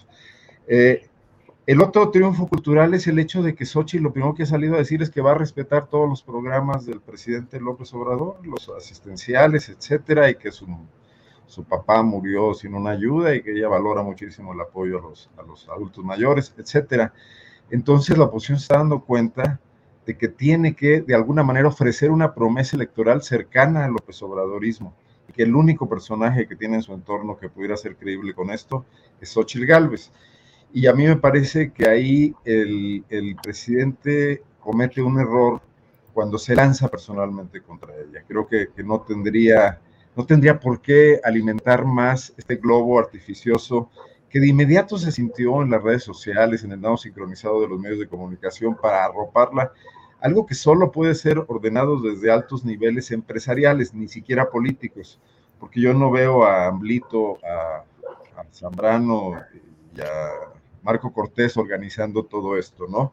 Por cierto, eh, creo que ya vamos a declarar oficialmente que Alito Moreno entra en la Zambrano Son. ¿En la Zambrano Son? ¿Ya? Sí. sí ya, no, ya no hay que ocuparnos tanto de él. Bueno, vamos a lo que vamos, o sea, la candidata o el candidato va a ser panista, son los acuerdos del año pasado, ¿no? De este año, más bien dicho. Y, los panistas son los que tienen la base electoral relativamente más importante, son los que de alguna manera conservan algunos estados y un electorado. Entonces la alianza es el gran empresariado con un PAN que ahora quiere mostrarse como un PAN populista de izquierda cercano, lo cual sin duda me parece que sitúa eh, el, el, el, el, buen eh, logro político de Andrés Manuel López Obrador de su lectura de lo que está demandando la población mexicana, ¿no? que quiere menos desigualdad definitivamente, que quiere un trato diferente y que quiere participar más en decisiones políticas. Si Xochitl Gálvez plantea esto como una forma de engaño para hacerse del poder y luego, en el caso hipotético de tener una, un éxito electoral, hipotecarlo a estos grupos que hoy la están arropando y que están eh, relanzando su candidatura, será otra cuestión. Pero de entrada, eh, me parece que López Obrador debería congratularse de ese tema. Por fin hizo reflexionar a sus opositores, los hizo cambiar y dar un giro y sigue marcando la pauta y el tono del debate político. Por cierto, un debate político que tanto en el caso de las corcholatas de AMLO como en el caso de la oposición sigue sin hablar de los cómo y sigue hablándole nada más a cuestiones emocionales del electorado. Escuchaba una entrevista con, con Jorge Ramos de Santiago Krill, que está en, en su podcast, eh, y donde le dice, Jorge Ramos le pregunta, ¿qué harías tú con el tema de la violencia y de las drogas? Y Santiago Krill responde, llamar a una conferencia continental, porque es un problema de todo, el, de todo el continente. O sea, bueno, parece que esa es una primera medida que no suena mucho mejor que crear la Guardia Nacional o que poner las cosas en manos del ejército. Creo que suena incluso peor, ¿no? Entonces, Congresos, no balazos, algo así, ¿no? Sí, conferencias, Bien. pláticas, etcétera. Resulta que eh, habría que hacer que en este momento de la política nacional nos digan un poquito cómo quieren claro. hacer con esos problemas, ¿no? Claro. Bien, Arnoldo. Daniela Barragán, eh, dice Arnoldo Cuellar que a Alito hay que mandarlo a la zona, a la Zambrano Zone, que es esas, ese lugar pues de virtual inexistencia política donde Jesús Oye, sería, sería la, la, Sombrano, ¿no? A, a, la sombra. Sombrano, sí, Sombranos son, Sombranos son, donde están ahí. Y ahora, pues de por sí Alito era Alito y de sí las cosas para el PRI son complicadas, de por sí tienen una minúscula bancada parlamentaria como nunca antes, el que era el partido planadora, ahora con unos poquitos senadores y unos poquitos diputados, y ahora pues se le van ya cuatro, se va Miguel Osorio Chong, Claudia Ruiz Maciún, Nubia Mayorga y Erobiel Ávila. ¿Cómo queda el PRI? ¿Cómo queda Alito, Daniela? Yo le estaba diciendo el PRD rojo. así ya este, de que, o sea, sí está, pero eh, reducido y qué bueno, o sea, eh, yo no, el presidente hoy temprano como que sí eh, hace esta remembranza histórica, ¿no? De lo que nos dio el PRI, ese partido salido de la revolución, este, Lázaro Cárdenas, etcétera, pero pocas veces podemos estar eh, hablando de buenas noticias, desafortunadamente, desafortunadamente en este país, pero creo que el que el PRI se esté haciendo minúsculo, sí, sin duda es una muy buena noticia. Creo que también se la dejan barata a Alejandro Moreno con eh, la salida de estos eh, cuatro pues, qué decirle, líderes morales, que por otro lado me dio muchísima risa que llaman a su grupo Congruencia por México, porque eh, congruencia de Miguel Ángel Osorio Chong o de Rubiel Ávila sería que respondieran a todas eh, las, deudas que deben. Eh, Osorio Chong cuando fue gobernador de Hidalgo y luego cuando fue secretario de Gobernación de Peña, y Erubiel Ávila cuando fue este, gobernador del Estado de México, que se llevó millones. Entonces, congruencia, pues de entrada, priistas al fin de cuentas no tienen, pero ya se ponen esa etiqueta y creo que se la dejan barata. O sea, este, ya era como para que se lanzaran en lugar de esta guerra de tweets, sacarle cosas a Alejandro Moreno, pues de eso, eh, de esas pruebas seguramente entre priistas las conocen, pero eh, pues le dejan, por cierto, esa, este, esa alerta a Marco Cortés, que ya tiene a su PR de amarillo y a su PR de rojo, que es, este, te van a, Alito es tóxico y es traicionero. Y eso ya, ya eh, Marco Cortés lo sabe, ya se le aplicaron en una ocasión, el propio Alejandro Moreno lo traicionó, Marco Cortés lo, lo eh, recibe de, de, regreso, pero le deja ahí esa lección. Si estás con, con Alejandro Moreno, te espera el fracaso y también te espera la traición, porque, o sea, sí, ahorita está como todo muy planito de que, ah, sí, el, el, PRI está aceptando este, este acuerdo que ya habían establecido de que ellos se quedaban, Estado de México y Coahuila, y PAN, eh, Ciudad de México y presidencial.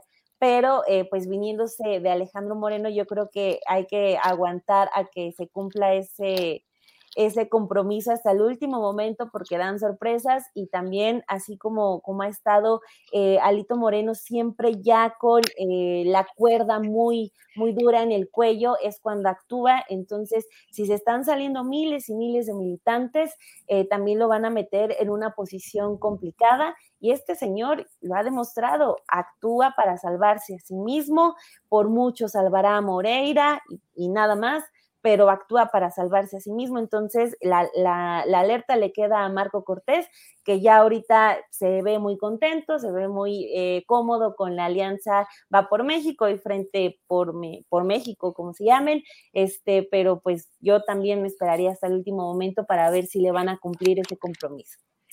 Bien, Daniela. Temoris Greco, en las propias filas de Va por México hay segmentos, sobre todo panistas y panistas muy reticentes, a lo que hoy está sucediendo, que consideran que Alito Moreno a última hora va a dar el chaquetazo, como luego se dice, y que se va a pasar a favorecer las posturas de Morena y del obradorismo en general. Hay quienes dicen, bueno, pues si Alito estaba supuestamente a punto del desafuero en la Cámara de Diputados y estaba a punto de ser procesado en Campeche eh, con el fiscal Renato Sales ahí acumulando pruebas contra Alito y la gobernadora de Campeche sacando cada semana una colección de cartas tenebrosas, de menciones, de audios terribles contra este personaje y sigue teniendo vida política y sigue adelante. Y se echa rollos ahorita contra la 4T, pero dicen, ese va a traicionar a última hora. ¿Qué opinas pues de las expectativas de ese alitismo que otros dicen que es alitosis? Y por otra parte... Eh, ¿Qué tanto crees que a los nuevos eh, egresados o escindidos del PRI les pueda abrir Movimiento Ciudadano la puerta. Temoris. Bueno, es el, es el, sepulturero moreno, ¿no? Alito. o, sea, ha hecho pedazos el PRI. Si lo hubieran mandado a, hacer esa chamba, no lo, no, lo, podría haber hecho mejor. Durante, durante su, su, periodo, el PRI ha pasado de gobernar 30 millones de personas a 4 millones de, personas. Solamente dos estados, Durango y, y Coahuila. Recordemos que, que Durango por la generosidad, por cortesía del Partido Acción Nacional que tenía esa gubernatura y que le cedió la, candidatura en las elecciones del, año, pasado, como para que el, PRI pueda convertirse en el partido lagunero institucional, porque solamente tiene los dos estados de la laguna, Durango y Coahuila. Entonces, y, ahora eh, sus, facciones parlamentarias se, se, se, reducen al mínimo, vemos defecciones masivas de gente que va hacia dónde, quién sabe, porque ¿cuál puede ser eh, la, ruta de congruencia por México, como se están haciendo llamar? Esta ruta puede, puede ir a tratar de negociar, o sea, ante la perspectiva clara perspectiva clara de que siendo parte del PRI no les iban a ceder nada en eh, entre candidaturas y otras cosas, porque Alito los iba a bloquear y porque de hecho Alito los pulverizó. Recordemos que en el último Consejo Político Nacional de 580 votos, solamente ellos, ellos consiguieron tres, o sea, no tenían nada. Entonces, eh, pues posiblemente podrían buscarse un hueco todavía adentro de Va por México. Existía, no sé si existe esta posibilidad, pero si existiera, tal vez tendrían mejores oportunidades de conseguir algún huesecillo que, eh, estando dentro del PRI. La, única otra opción, porque también han sido bastante beligerantes contra el Manuel y la 4T ahora en, en, sus discursos durante su salida. Su única otra opción, pues, es Movimiento Ciudadano. Movimiento Ciudadano que eh, está haciendo lo posible por presentarse como alternativa, como la opción entre la polarización, como eh, la, opción entre, los dos bloques, eh, pero que como el, ciudadano, cuando en realidad está pues también lleno, como todos los demás partidos, está lleno de expreistas y de expanistas y, y experredistas. Entonces, bueno, pues eso sería lo, lo, de ellos. Y luego un poquito sobre lo que decía Arnoldo, que también es una cosa sobre la que había estado pensando eso de los triunfos culturales, que suelen ser triunfos que duran un rato y luego cambian, o sea, el, pero, pero parece, o sea, el que este interés en promover a Xochitl Galvez bajo estos valores, bajo estas banderas, pues habla mucho de que, eh, de que hay otras que están quedando detrás, que están quedando marginadas.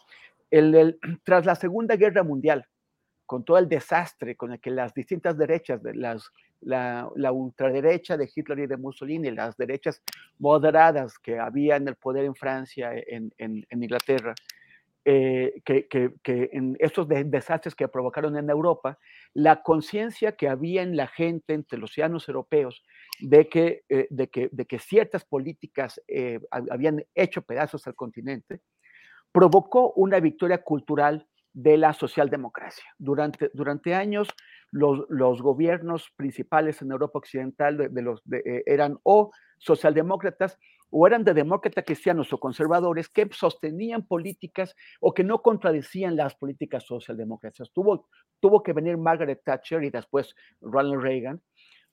tuvieron que venir ellos para hacer lo que llamaron la gran revolución conservadora que instaló el neoliberalismo, o sea, que le dio el triunfo cultural al neoliberalismo, un triunfo cultural tal que todavía hoy eh, los gobiernos de todos los colores siguen instalando o siguen eh, o continúan siguiendo políticas neoliberales que a, veces más, más acentuadas, a veces con paliativos, con, con curitas para que no duelan tanto. O sea, eh, en, o sea, a nosotros durante nuestras vidas nos, nos, ha tocado vivir la época del triunfo cultural neoliberal. Ahora, con esas crisis, probablemente no se está dando una reversión en cuanto a, políticas económicas verdaderamente transformadoras, pero sí en cuanto a ciertos valores que ya lo hemos visto en varios lados. El que e, estos sectores de los que estaba hablando ahora, en el PAN, en el PRI, eh, en, fuera o, por la derecha de ellos, eh, deben sentirse bastante desesperados de, dar, darse cuenta que, eh, que una candidata con un, un, argumento, con una narrativa como la de Xochitl Galvez, puede convertirse en, en, la única opción alternativa a la de Andrés Manuel López Obrador. Estos o se van a ir a MC, pero MC tampoco, porque mantiene también un discurso parecido, o se van a quedar sin votar. O sea, sí, estamos, sí estamos viendo un, una, un cambio de, de, valores que puede o no consolidarse. A mí me parece que, que si va Xochitl Galvez, aunque seguramente será derrotada y perderá una, una gran parte del, del voto conservador, sí ayudará a instalar un triunfo cultural de valores progresistas en México y que solamente podría en este momento ser detenido si el candidato finalmente fuera Santiago Krill. Bien, Temoris, gracias. Eh, Arnoldo Cuellar, apelo a sus conocimientos de la política del Bajío para preguntarte cómo ves las posturas eh, de algunos segmentos de ultraderecha. Yo el otro día tuve una entrevista con Raúl Tortolero y con Juan Iván Peña. Uno es dirigente del Ejército Cristero Internacional y otro es, eh, y terminó la, la entrevista diciendo ¡Viva, Cristo, Rey! Sí. Eh, y con eh, Juan Iván Peña, que es dirigente del proyecto de partido, de partido Nacional México Republicano, abiertamente identificado con los republicanos y el ala trompista. En esencia, ellos critican la absoluta falta de congruencia política de Xochitl Gálvez y dicen que la verdadera derecha no comparte toda esa especie de simulación y de afectaciones, de engaño, es decir, ser afectada y ser simulada la postura política de Xochitl Gálvez y proponen a Eduardo Verástegui. Eduardo Verástegui, que fue el líder de la conferencia de acción política conservadora a cuyo final Donald Trump dio un mensaje audiograbado y que fue la crema innata de la ultraderecha latinoamericana concentrada aquí. Eduardo Verástegui, que además ya le hizo una invitación a Lili Telles para que se incorpore a su movimiento Viva México. En fin, todo este largo preámbulo, Arnoldo, para preguntarte cómo ves el papel de la ultraderecha en esta ocasión. Lo que no saben es que probablemente Verástegui esté en el cuarto de guerra eh, como coach de Santiago Krill y es el que está enseñando estos giros dramáticos a los que se refiere. Pensé que, eras, que ibas a ser políticamente incorrecto cuando dijiste no saben que está en el cuarto. Dije, no, Arnoldo, Arnoldo, no develes nada, ahí quédate, detente. Pero continúa, Arnoldo, por favor.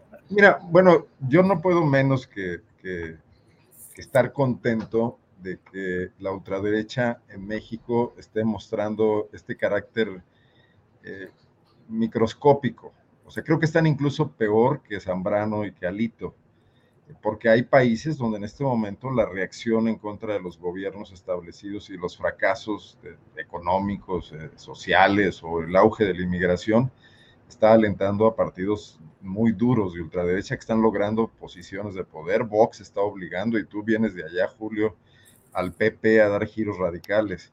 Y creo que en México, por fortuna, el hecho de que eh, la reacción conservadora que tenemos esté pensando que la única manera de incidir en política es disfrazándose con una candidatura popular, indígena, atenta a, políticas sociales, me parece que, es afortunado para nuestro país en este momento, ¿no? Independientemente del engaño, no, las narrativas están ahí, porque eso me habla de que, de que ya nadie puede negar el diagnóstico de la gravedad de los problemas de este país y que tampoco hay soluciones que los think tanks de, la, de, empresariales, del TEC de Monterrey, de las universidades católicas, etcétera, tampoco están ideando cosas distintas a las que echó a andar Andrés Manuel López Obrador, porque seguramente Xochitl Gálvez no está armando su discurso con lo que ella piensa llanamente, sino que está siendo alimentada eh, ya en medio de esta operación de diseño con análisis de los más preclaros intelectuales de México, ¿no? Los de la Operación Berlín y cosas como esas, ¿no? Entonces, que esta ultraderecha arrinconada eh, se quede ahí, ojalá se quede ahí mucho tiempo, tienen derecho a existir, por supuesto, habrá trasnochados. Aquí recientemente a Guanajuato trajeron a dos oradores de estos grupos, eh, la, la, esposa de Miguel Márquez Márquez, el exgobernador panista, que está conformando una asociación que se llama Valores y más o algo por el estilo que reacciona también contra medidas tomadas por el gobierno panista de Diego Sinoe, que es el reconocimiento de facto mediante una circular administrativa de los matrimonios de personas del mismo sexo, ¿no? Y que no tuvo mayor respuesta que la asistencia de unos cuantos acarreados a, escuchar estos discursos trasnochados, ya sabes, estaba, estaban hablando del supremacismo negro que invade a los Estados Unidos, del, Black Lives Matter, ¿no? Este tipo de cosas. Entonces, pues dentro de lo que cabe sirven para la, anécdota, para dar entrevistas este, sabrosonas y todo, pero no están incidiendo políticamente. Eh, eh, entonces, que la gran disputa del 2024 vaya a ser entre un proyecto medio de izquierda, como el que representa la 4T y Morena, por lo menos cercano a dar respuestas al grave problema de la desigualdad, y que la derecha quiere insertarse ahí mismo para ir a disputar votos, pues me habla de que eh, las soluciones radicales en este momento, en este país, sobre todo las de, derecha, por supuesto las de izquierda, pues creo que ni existen, se murieron hace mucho tiempo, de izquierda radical me, me refiero, ¿no? Eh, este, están, están absolutamente alejadas del espectro político, ¿no? Bien, Arnoldo. Daniel, aprovechando las últimas frases del maestro, monseñor de la palabra, don Arnoldo Cuellar, eh, que habla acerca de, acerca de la izquierda, de veras, Daniela, ¿y la tal izquierda qué? ¿Borrada? ¿Hay realmente expectativas de izquierda realmente que estén puestas sobre la mesa? Muchos dicen que la izquierda o el sector más duro está representado por Claudia Sheinbaum, pero pues la verdad es que Claudia hace alianzas con todo lo que se le atraviesa, entre ellos segmentos nada identificados con la izquierda. Pareciera una izquierda subsumida por el pragmatismo que hace que prefieran la redituabilidad electoral. ¿Quién en la izquierda eh, Marcelo Ebrard será la izquierda bonita, em, Adán Augusto será izquierda, izquierda ruda en dado caso, de origen madracista, porque él apoyó a Manuel Andrade, que fue el candidato de Madrazo para ser eh, su sucesor y que fue también ah, subsecretario de gobierno con Manuel Gurría, un hombre del janquismo tradicional. Bueno, eh, Gerardo Fernández Noroña será la única izquierda subsistente, en fin, ¿Qué hacemos? ¿Dónde encontramos? ¿Dónde vemos a la izquierda, Daniel? Híjole, pues es creo que la pregunta más complicada y, que, la que se tendría que debatir más en este último año del presidente López Obrador, de hacer ese balance si realmente tuvimos un gobierno de izquierda o si nos dejamos apantallar y fue la emoción de que por fin ya no nos gobernara ni el PRI ni el PAN y le decidimos llamar así porque era una etiqueta cómoda y más corta y fácil de utilizar. Eh, habría eh, mucho, mucho debate sobre, por ejemplo, es de izquierda el sí, el anteponer primero eh, eh, a los pobres, que ese es un lema que desde mi perspectiva y con el tema de los programas sociales se cumple de que se está optando y cuidando que el dinero año con año aumente, que el dinero llegue de manera efectiva, por otro lado está también eh, pues el desprecio claro a ciertas luchas, por ejemplo, lo hablábamos la semana pasada, este, cómo se optó por eh, tener solamente por mencionar un caso, al, eh, al Centro Pro Juárez, Pro de Derechos Humanos, Agustín Juárez, este, como enemigo, cuando se supone que esos son, deberían ser tus aliados, cuando esos centros de defensa de derechos humanos han sido aliados de la izquierda desde siempre.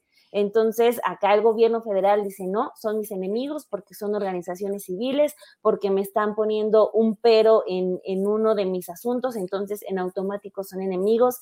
Ahí ya este, vamos eh, moviendo la balanza de, del izquierdismo, ¿no? Está, por ejemplo, también pues desafortunadamente al presidente nunca le hemos escuchado hablar sobre los derechos sexuales y reproductivos de las mujeres. El asunto de, los feminicidios también, el presidente no lo habla de manera abierta. Cuando han ido a las mañaneras, en una ocasión me tocó estar en una de ellas intentando impulsar un tema de, ya presidente, hay que hablar de feminicidios, hay que hablar de que la estrategia no está funcionando. Esto fue en 2019, si no me equivoco. El presidente lo actuó con, con mucho desprecio y ahora también eh, se habla del feminismo y es, ah, las que vinieron a, con sus martillos y esto, despreciando y generalizando toda la batalla de las mujeres eh, por, por la búsqueda de sus derechos. Entonces, otra vez ahí vamos moviendo la balanza. El tema del ejército a mí nunca me ha gustado, yo nunca he estado a favor de que se les esté apoyando en absolutamente todo, porque está bien que estén construyendo, está bien que, estén ocupados en haciendo que el tren Maya, que el AIFA y esto, pero también el, hecho de haberles dado esas carteras, el, para el presidente también se convirtió en un, eh, cada que hay un error, por ejemplo, lo de Tamaulipas es vamos a investigar, vamos a ver primero qué dicen ellos y después vamos a ver qué es lo que dicen los demás, pero primero es lo que dicen ellos. Entonces, ahí otra vez eh, podemos eh, meternos al debate o, el ejemplo que tuvimos esta semana de lo que ocurrió con este, con el gobernador de Puebla y Ardelio Vargas Fosado, que dice, es que eh, a mí me alerta Rosa Isela y le, le escribimos un reporte para invitarlo de la manera más atenta a que se enterara quién es Ardelio Vargas, cuando todo el mundo ya sabía quién era Ardelio Vargas, cuando eh, Miguel Barbosa, que ya falleció, lo tenía en su gobierno, o sea, no era un desconocido, pero es, mira, le preparamos un reporte para que eh, el pobre gobernador de Puebla, que es una muy buena persona, se entere quién es este señor, que de hecho, por cierto, cuando anuncia que Ardelio Vargas renuncia, lo despide diciendo que es uno de los mejores hombres eh, que ha trabajado en Puebla y un mejor funcionario. Entonces, ese, ese creo que es un debate que tenemos que aventarnos de qué tanta izquierda, eh, ahora de los candidatos, quién, se, quién es el, el de más izquierda, pues no sé, muy, muy arriesgadamente podría decirlo y ya sin meterme tanto en más detalles, eh, apostarle más por eh, Claudia o Noroña, que son de, de, esa izquierda, pero al menos ya en este periodo de la precampaña que no es campaña, ya tenemos el pragmatismo, por ejemplo, de Claudia Sheinbaum, que es la que sí le abre la puerta a un panista, panista de aquellos, eh, de Marcelo Adán, que era priista todavía hasta 2005, de Monreal y se diga, a ellos los descartaría, creo que habría un poco más de izquierda en Oroña, que por, ha sido muy incómodo durante mucho tiempo, pero es también un legislador que no, no sabe mucho de, elecciones ni de ganar elecciones, como Krill, que Krill nunca ha ganado una elección, ahí, ahí en ese asunto se la llevan, pero este, híjole, pues es un debate que, nos debemos y en el que sí se van a señalar muchos, muchos errores de la actual administración. Gracias, Daniela. Temoris, las izquierdas más que la izquierda, una izquierda electoral partidista llegada al poder. Si en el fondo uno se pregunta, ¿de veras la izquierda llegó al poder por la vía electoral en México? Primera pregunta. Y segunda, ¿qué pasa con la otra izquierda o las otras izquierdas, las sociales, las del neozapatismo en Chiapas? las de las luchas y las resistencias contra agresiones ambientales, las que están luchando en defensa de la diversidad sexual, de derechos de las minorías. ¿Dónde, dónde se nos quedó y dónde andan las izquierdas, Temoris? Híjole. Está difícil la pregunta. Pues sí. Pero bueno, en, cuanto al, tema de los, de la, del pragmatismo que te hace agarrar cualquier araña de aliado, pues hay que ver que también Gerardo, eh, Gerardo Fernández Noroña eh, se, se, eh, alió, rescató e intentó salvar de un, de un, de un proceso judicial a, a, quien él había llamado, a quien Gerardo había llamado asesino, que era eh, Mauricio Toledo, y, junto con el perversísimo, perverso maestro de perversos Héctor Serrano, que era la mano derecha de Miguel Ángel, de Miguel Ángel Mancera en la ciudad, y en un afán, una locura de a fuerzas quiero ser presidente de la Cámara de Diputados, Gerardo se alía con estas, estas arañas tremendas. Entonces también muestra su disposición a tomar de la mano a quien sea, siempre cuando crea que eso lo va a ayudar a, llegar, a, llegar, a llegar al poder. Yo coincido con Dani, pues más bien la izquierda puede estar ahí en el noroñismo con esos matices y en el, en el claudismo con matices parecidos, ¿no? Porque en, en, en el ascenso al poder, pues agarras lo que sea. Ahora, en cuanto a las otras izquierdas, bueno, a mí me parece que la, izquierda social siempre tuvo este debate ¿no? durante, durante décadas, y, especialmente fuerte en los años 90, en el 94, 2000, de ese periodo, cuando eh, eh, el pautemismo, el carenismo, estaba eh, Cuauhtémoc que hizo todo lo posible por convencer a Marcos y Marcos decía, nosotros no creemos en la izquierda electoral, no creemos en esa izquierda y no vamos a creer. Y, había otros sectores de la izquierda social que decían, si no apoyamos que una izquierda, aunque no nos caiga también, llegue al poder, pues ¿cómo vamos a negociar? O sea, ¿cómo vamos a pactar? ¿Cómo vamos a lograr cambios? Y, ese es, ese es el, eh, el gran dilema ahí, porque una izquierda que logra que el sistema cambie poquito, le da, desde, el punto de vista de la izquierda antisistémica, le da aire al sistema para seguir avanzando o para seguir existiendo. y la izquierda antisistémica quisiera que no hubiera absolutamente ninguna negociación con el sistema, con la esperanza de que eso provoque eh, la caída del propio sistema. Entonces, finalmente tenemos que, que, la, izquierda social que apostó por apoyar a la izquierda electoral, pues ahora siente que su apuesta no, no pagó, no rindió frutos en la medida en que el presidente la ha confrontado, la ha alienado en lugar de tenderle la mano eh, e, e, incorporar eh, las, las, propuestas que tenía. Según Carlos Illescas, eh, él, si, no, si no me equivoco bien, él ve tres izquierdas tradicionales, tres grandes corrientes o tendencias de la izquierda en México. El nacionalismo revolucionario que, le dio origen al PRI, eh, la, izquierda ideológica tradicional ubicada entre los antiguos comunistas, los, los trotskistas, esta izquierda que, eh, bueno, que de, la que provienen Pablo Gómez, Amalia García, Alejandro Encinas, y el otro es esa izquierda social, eh, la izquierda, esa izquierda tradicional comunista, trotskista, pues bueno, se ha visto eh, también incorporada en papeles pues que cada vez son más pequeños y más marginales en el proyecto López Obradorista. Cuando, cuando se señala que el López Obradorismo no es de izquierda por su carácter militarista, pues hay que recordar que quienes crearon el nacionalismo revolucionario, revolucionario fueron los generales. Fue, fue Calles, fue Obregón, fue, fue Lázaro Cárdenas eh, el nacionalismo revolucionario es de origen es militarista. Entonces, en ese sentido, el militarismo actual de, de, Andrés Manuel López Obrador no estaría traicionando a la izquierda del nacionalismo revolucionario. Eh, tendría un, sentido. Eh, finalmente, los, varios de los, de los grandes líderes que admiran a Andrés Manuel o fueron generales o fueron civiles eh, que, que, condujeron a fuerzas militares como Madero y como Juárez. Entonces, pues bueno, este, yo, yo creo que por ahí más o menos depende de qué izquierda uno prefiera, pues sentirá que está representada hasta cierto punto en el gobierno actual. Bien, Temoris, gracias. Em, Arnoldo Cuellar, em, hay muchos comentarios aquí de todo esto. De... Sí, sobre la izquierda también? Adelante, Arnoldo. muy breve. Lo que quieras.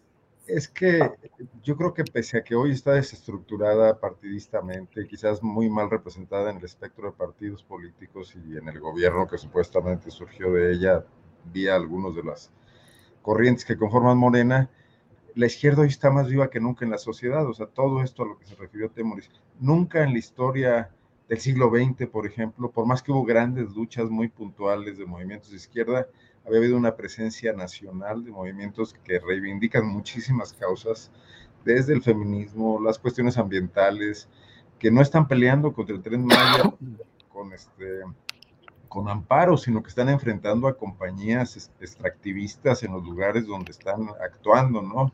O, etcétera, etcétera. Incluso incluiré ahí a los que, que sin adoptar una posición política en su, en su forma de movilizarse y de, plantear, de plantarse frente al Estado, los movimientos de víctimas, de, familiares de desaparecidos, etcétera. Creo que hoy tiene una gran presencia que en algún momento podría articularse y que Andrés Manuel López Obrador les ofreció algo antes de 2018, por lo menos una esperanza, si, si no cuestiones concretas, y que luego simple y sencillamente olvidó, dejó atrás o le estorbó, ¿no? Pero que eso no los, no los ha afectado, porque como tienen reivindicaciones muy claras, muy concretas, siguen sufriendo situaciones, tienen una gran resiliencia y si aguantaron al priismo represor y al panismo, también le van a sobrevivir a, lo que está ocurriendo ahora, ¿no? Nada más decir eso y, plantear una seria protesta porque alguien en el chat eh, señala que la muy fina camisa que trae Temoris es la de su secundaria. De la secundaria. Ándale, sí es cierto. Mira, ¿de cuál fue secundaria? Eh, ¿En qué secundaria estudiaste, Temoris? En la de la, en, la de la, SECO 23, la de la, ¿cómo se llama? La, la Rotonga, ¿no? ¿Cómo? La, la, canción de, de, Yo sé que es de diseñador extranjero. La de, la de Cafeta Cuba. La de Cajeta Cuba.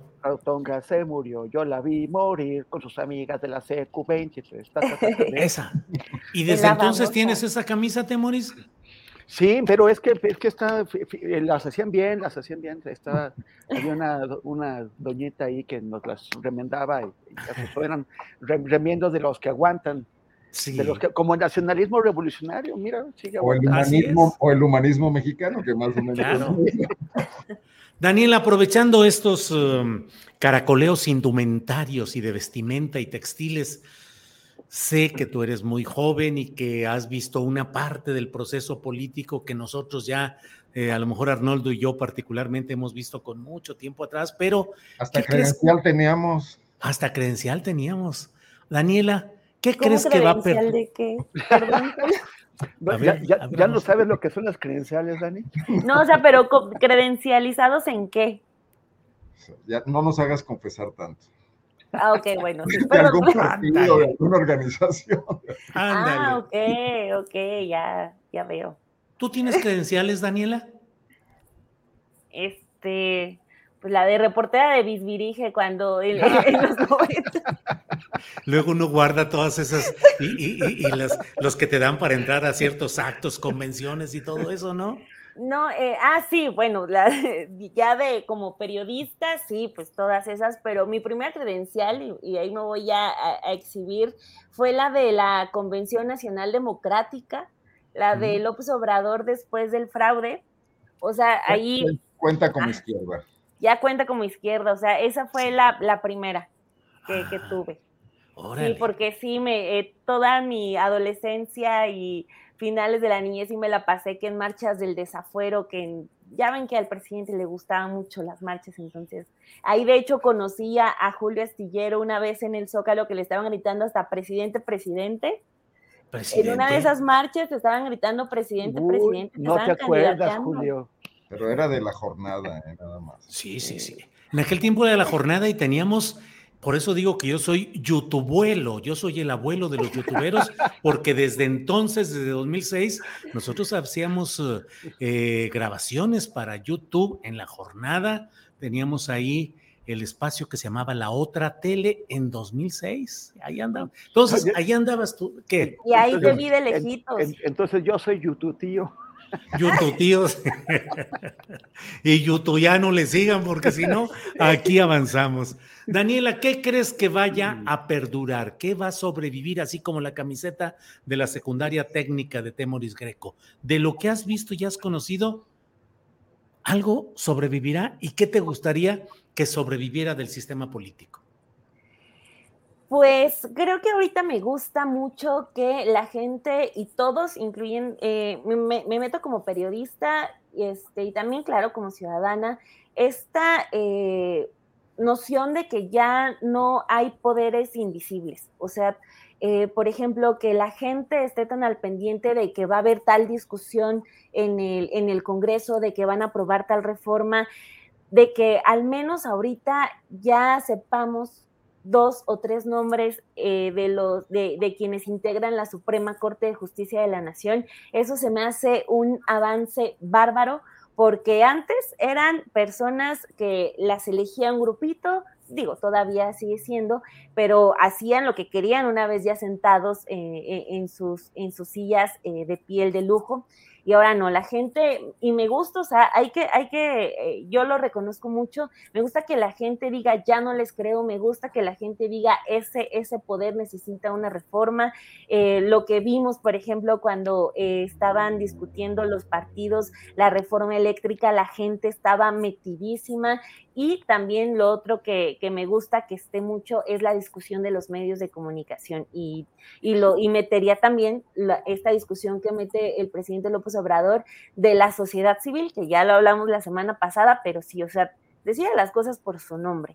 Eh, esta es una sociedad civil que, sirve para llenar eh, o para que un, un, este, alguien que tiene eh, objetivos políticos se diga que lo acompaña a la sociedad civil pero está también la otra sociedad civil, pero que la gente lo pueda reconocer, que la gente esté metida en esa discusión y en la de los medios quiénes son los dueños de los medios, quiénes escriben, quiénes reciben publicidad oficial, cuántas reciben.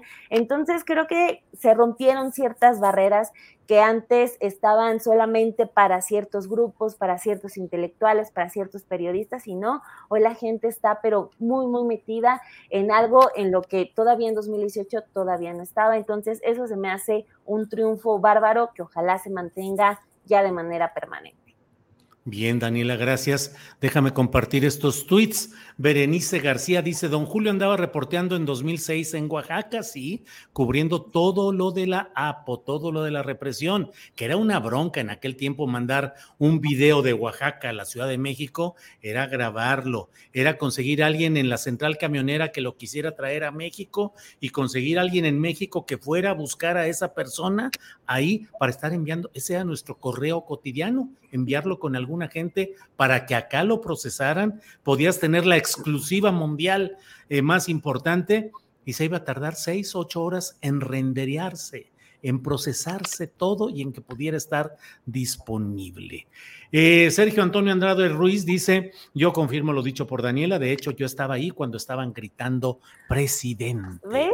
Mira, muchos escuchamos que te estaban candidateando, Julio. Fíjate nomás, debía haber escuchado eso desde aquel momento y ahorita andaría haciendo discursos de, es que es la muerte. O sea, sería, me, inspiraría en Krill, andaría a lo mejor ahí de achichín. No, Julio, no, Julio, tendrías a Krill gritando contra ti contra ti. Sí, sí, me estaría echando bronca. Híjole, bueno, pues qué bueno. Eh, bueno, pues ahí estamos. Eh, Temoris, para ir cerrando ya nuestro programa, son las 2 de la tarde con 54 minutos. Lo que desees agregar, el tema que quieres. De todos modos, no me hacen caso, así es que abiertamente échate lo que quieras. Oye, pues nada más, hoy hemos estado muy bien portados. ¿sí? Sí, sí, sí, hoy, hoy me, tienen, me tienen asombrado realmente. Hoy sí, hoy sí, hoy sí merecemos estrellita. Eh, estrellita. Temoris. eh, que, bueno, dos, dos cositas rápidas. Una, una, varios, varios colegas periodistas fueron agredidos durante la cobertura del, del, evento de la AMLOFest del sábado. Eh, eh, subieron a las azoteas de la, del, del, ayuntamiento de la ciudad para tomar fotos, fotos panorámicas, de esas fotos que se ven súper bien cuando sí tienes un zócalo lleno, ¿no? Y que no se ven bien cuando, cuando no lo tienes lleno. Y pues bueno, pues eran, eran, eran fotos que iban a lucir muy, muy bien, independientemente de que los cambiaron o mal, están haciendo su trabajo y personal que por lo que están denunciando es personal del, del gobierno de la, de, la, de la, Ciudad de México, los agredió, los golpeó y, eh, intentando impedirles hacer su, su trabajo. Eso por un lado y por, el otro, pues denunciar que eh, el ejército del Estado de Israel, las, las, fuerzas de defensa de Israel, llamadas fuerzas de defensa, cuando en realidad es un ejército de ocupación, eh, están eh, atacando el campo de refugiados de Jenin, que está en territorio palestino, en, en Cisjordania, y que ya hay 12 muertos, más de 3.000 personas han tenido que abandonar sus hogares por esta ofensiva generalizada en donde hay incluso bombardeos, están eh, eh, arrojando bombas sobre zonas residenciales, sobre zonas habitadas por, palestinos. Y eso está ocurriendo en medio, eh, bajo el gobierno israelí más derechista de toda la historia. Llevan 20 años en que cada gobierno de derechas es reemplazado por un gobierno que es todavía más de derechas, que es reemplazado por otro gobierno que es más de derechas. Y es, y es lo que está pasando en este momento en Palestina. Bien, Temoris, gracias. Eh, Arnoldo Cuellar, por favor, postrecito, lo que usted desee. Bueno, de, los temas que planteó Daniela muy bien, de, estos temas traídos a debate que hoy se discuten con, con, ahora sí que sobre la mesa y con el cadáver abierto, creo que falta uno y ese tema es el del ejército. Sí. Eh, eh, donde, bueno, incluso la preeminencia que ha logrado en este sexenio únicamente ha servido para que se le achaque a Andrés Manuel López Obrador no estar cumpliendo con su palabra y para algunas investigaciones periodísticas un tanto cuanto periféricas sobre cosas que no extrañan a nadie, temas de enriquecimiento, etcétera, y algunos crímenes evidentes que han seguido de, en el actuar del ejército como policías en todo el país, ¿no? Pero una discusión a fondo sobre cuál va a ser el papel del ejército en el futuro en México, cómo vamos a acomodar ese enorme elefante en la sala, que tiene un presupuesto enorme, que tiene, es un ejército eh, importante, no es de los más pequeños del mundo, ni mucho menos, que ha recibido cuantiosas inversiones para equiparse también en materia tecnológica, etcétera. ¿Qué, ¿Qué, va a hacer? ¿Para qué va a servir? ¿Qué nos tiene que decir al respecto la oposición? Que también le tiemblan las rodillas cuando tiene que hablar ya abiertamente de ese tema, porque todo el mundo espera pues que en un momento dado pueda ser un aliado un no adversario, porque se le concede un gran poder, un poder ahí pasivo, pero al mismo tiempo agresivo, eh, que puede vetar. Yo creo que, por ejemplo, en el hecho de que no sea secretario de gobernación en este momento, eh, el subsecretario Encinas tiene mucho que ver eso. Eh, y creo que ese sí es un tema, una asignatura que sigue pendiente. Por otro lado, a mí me urge ya que más allá de el proamlismo y el antiamlismo de los candidatos de la oposición, sí se empiece a hablar de temas concretos y de cómo quieren ellos enfrentar muchas de las asignaturas pendientes que están ahí, que este gobierno no ha resuelto, pero que vienen del pasado, y que este gobierno quizás en algunos casos ha agravado. Y también lo mismo con las corcholatas, que todavía no se ve claro, eh, no sé si estén aguantándose todos al debate, ¿qué, ¿qué, están planteando de nuevo seriamente, ¿no? Para este país. Creo que eso es, creo que habemos, sí habemos algunos interesados en que eso pase, más allá del tema sentimental de quién nos cae mejor, quién, quién dice el discurso que más nos llena, etcétera, ¿no? Bien, Arnoldo, gracias. Y para cerrar ahora sí nuestra mesa espléndida de este martes 4 de julio, eh, Daniela Barragán, por favor, postrecito. Ay, pensé que mi postrecito ya era el, el de el ah, anterior, pero. Doble este, postrecito. Doble postrecito. Ah, pues eh, me hago promoción. Eh, publiqué el perfil de Adán Augusto López Hernández esta semana para que pasen a leerlo allá en sinembargo.mx, su trayectoria política, pues sí, un priista, todavía cuando ya el presidente López Obrador era jefe de gobierno, ya cuando todos estaban eh, del ala opuesta al prismo, Adán Augusto se mantuvo ahí firme y les meto datos de su declaración patrimonial que es este, pues es un hombre que a pesar de que dice que es accionista en dos empresas que no recibe ni un solo peso, pues cada año gana unos 8 millones de pesos aproximadamente. Entonces, pues están interesantes los datos porque aquí en, en YouTube andan promocionando mucho a Dan Augusto y él se anda promocionando mucho en todos lados, en barras espectaculares. Eh, recordemos que él renuncia al financiamiento de Morena, que porque tenía sus ahorros, entonces, pues ahí en ese perfil ya les hablo sobre sus ingresos del exsecretario de Gobernación. Bueno, mira, dice Agmar Topografía, es tan buena la mesa que toca doble postre. Y bueno, pues Daniela agarró doble postre. Temoris Arnoldo, Daniela, muchas gracias. Nada más decir rápidamente Que, si, que, si, como notario Adán Augusto gana 8 millones al año en, Tabasco, pues eso es nada. Los notarios de la Ciudad de México lo deben ver para abajo, porque eso lo ganan ellos a veces en dos semanas. Fíjate que, o sea, el tema de, de sus ingresos es que no mete nada de sus notarías sino este, está como dos, em, tiene dos empresas, una este, inmobiliaria y otra que vende eh, al comercio, se dedica al comercio, pero de ninguna tiene ingresos. Entonces, eh, dice que de un arrendamiento es de donde gana, pero no especifica nada. Entonces, pues ahí está. Le diga Nacho Morales Lechuga cómo le hace, ¿no?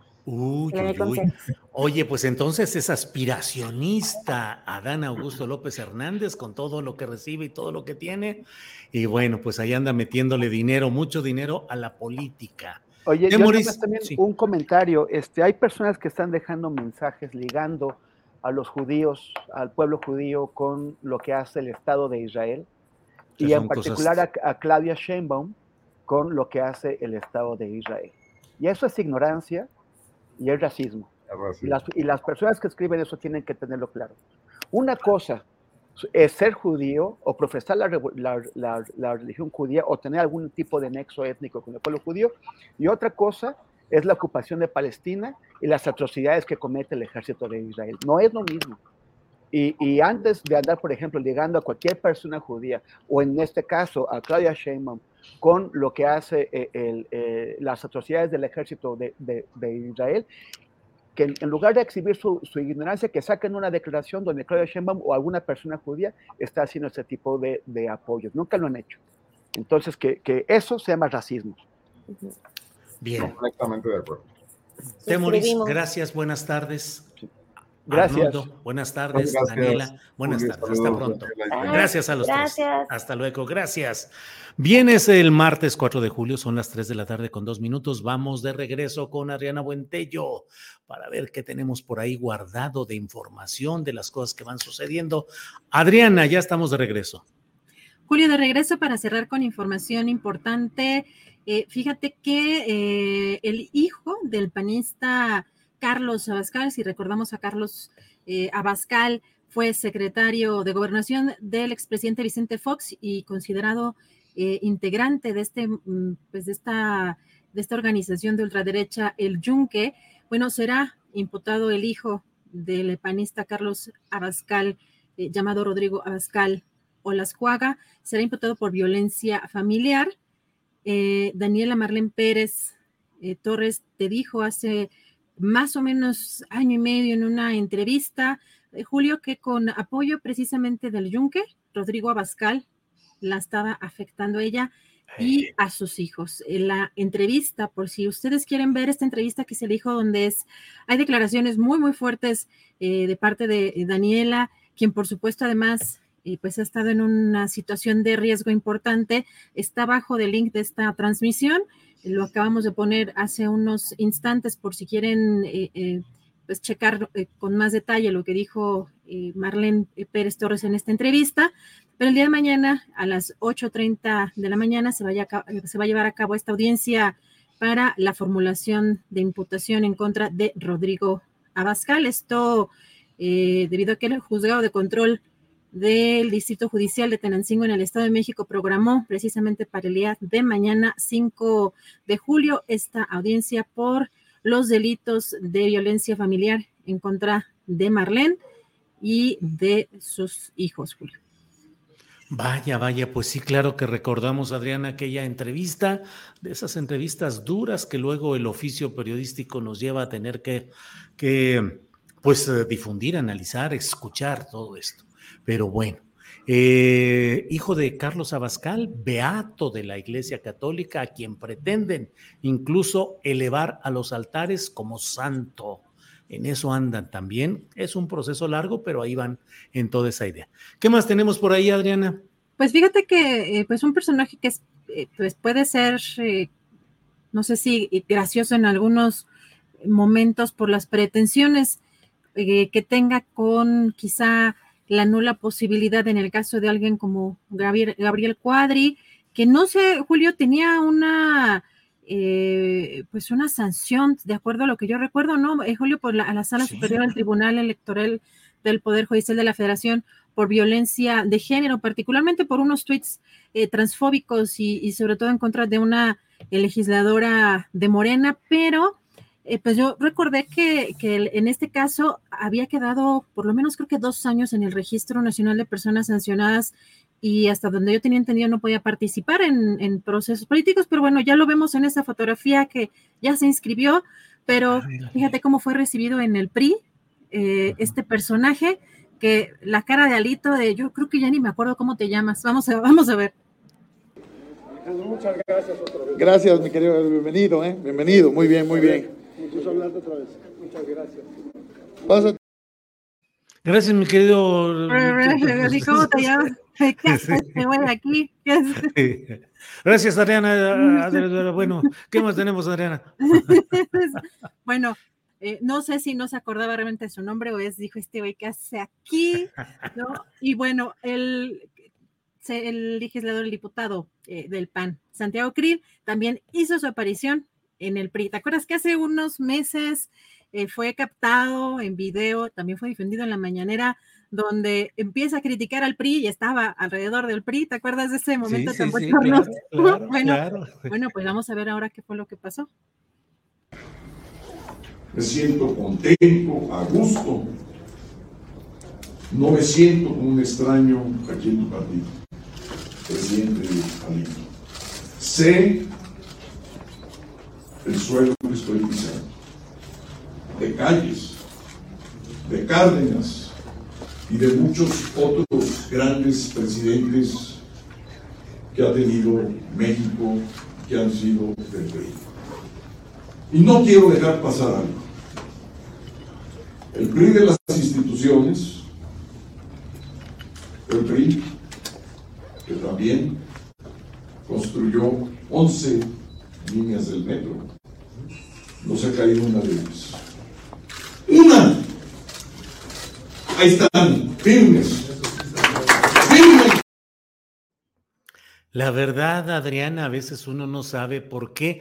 Bueno, pues en la política dicen que hay que comer platos de cosas feas y luego pedir doble ración. Y también dicen que el comerse las palabras es eh, la dieta habitual de los políticos. Pero ¿para qué decir a alguien, alguien como Santiago Krill, que fue parte del gobierno de Fox, que dijeron que habían echado para afuera a las alimañas, víboras prietas y quién sabe cuántas cosas del prismo? Decir ahora, me siento en mi casa y sé el terreno que estoy pisando. Este, de veras, o sea, Santiago Krill, le podemos decir todo el tiempo así, oiga, usted acuérdese que usted se siente en la casa de ese prismo de Alito, esa es su definición, ese es su compromiso. Digo, puede echar un rollo de otra manera, es política, pues le das la vueltecita y todo, pero así abiertamente de un sometimiento mentiroso, porque no creo que realmente Krill se sienta en su casa en el PRI, ni creo que el PRI le ofrezca de verdad su casa a Krill. Pero bueno, política y políticos, Adrián. Yo creo que sí le, sí le o sea, sí tardó en pensar, pues, ¿qué les puedo elogiar? ¿Qué le puedo elogiar al PRI? El metro. El metro, el sí, metro. Sí. no se ha caído nada. Firme, estaba, firme. Eh. bueno, hoy también hubo una conferencia de prensa eh, Mario Delgado, el presidente nacional de este partido, pues ya dio un informe eh, de lo que informaron las corcholatas que han gastado en estos eh, alrededor de 15 días, porque varía un poco de, dependiendo cada uno de los, de los aspirantes la fecha, pero más o menos es en los últimos 15 días. Vamos a, a ver qué fue lo que dijo.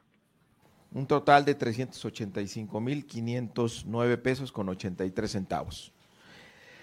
Detrás de esta información están comprobantes, están facturas, están boletos de avión, están eh, eh, facturas de renta de sillas, de audio, de templete, la impresión de una lona para el back de algún evento. Eso es lo que soporta esta información. Lo que nosotros les presentamos es estrictamente lo que ellos nos han comprobado sino con Adán Augusto López Hernández. Como ustedes saben, él decidió no aceptar los recursos eh, de Morena. Entonces, de él tenemos el reporte de gastos, porque como ustedes saben, él no aceptó los recursos del partido. Entonces, el origen de cómo está financiando esto, pues él lo tendrá que reportar en la fiscalización del INE. Total 577.584 eh, pesos. Seguimos con Ricardo Monreal, un total de 916.376 pesos. Estos del 19 al 2 de junio, el reporte de gastos de Ricardo Monreal. Y seguimos por último con la doctora Claudia Sheinbaum, un total de 868.770 pesos. Pues todo fuera como acomodar números, Adriana, pues 224 mil más 318, le quitamos uno, llevo un 3, ahorita se lo sumo, le restamos, piense un número y con eso ya damos el informe y decimos, pues esto es, pues así fuera tan sencillo como todo. Realmente, realmente, y lo hemos dicho más de una vez aquí, Morena y sus aspirantes a coordinar eh, la defensa de la cuarta transformación deberían de considerar muy seriamente todo ese exceso que están cometiendo, eh, cuando menos los tres eh, principales en las encuestas, que son Marcelo, Claudia y Adán Augusto, de movilizaciones, de actos, de pancartas, de vehículos, de espectaculares, de anuncios, de equipo, de invitados a acompañarlos eh, para efectos mediáticos, políticos y de asesoría. Y bueno, pues ya nomás dicen, no, hombre, lo que estamos gastando es así de chiquitito. Pues bueno, eso la gente se da cuenta. Que gasté nada más cinco mil pesos en un superacto en tal lugar donde había quién sabe cuántos invitados y todo, pues ahora sí que la propia gente se da cuenta cuando se miente y se acomodan las cifras porque eso finalmente es muy facilito, Adrián. Y aquí, bueno, en esas cifras que dieron, por lo pronto, pues eh, eh, lo que llama la atención es que quien más ha gastado en estos reportes es Ricardo Monreal y seguido de Claudia Sheinbaum.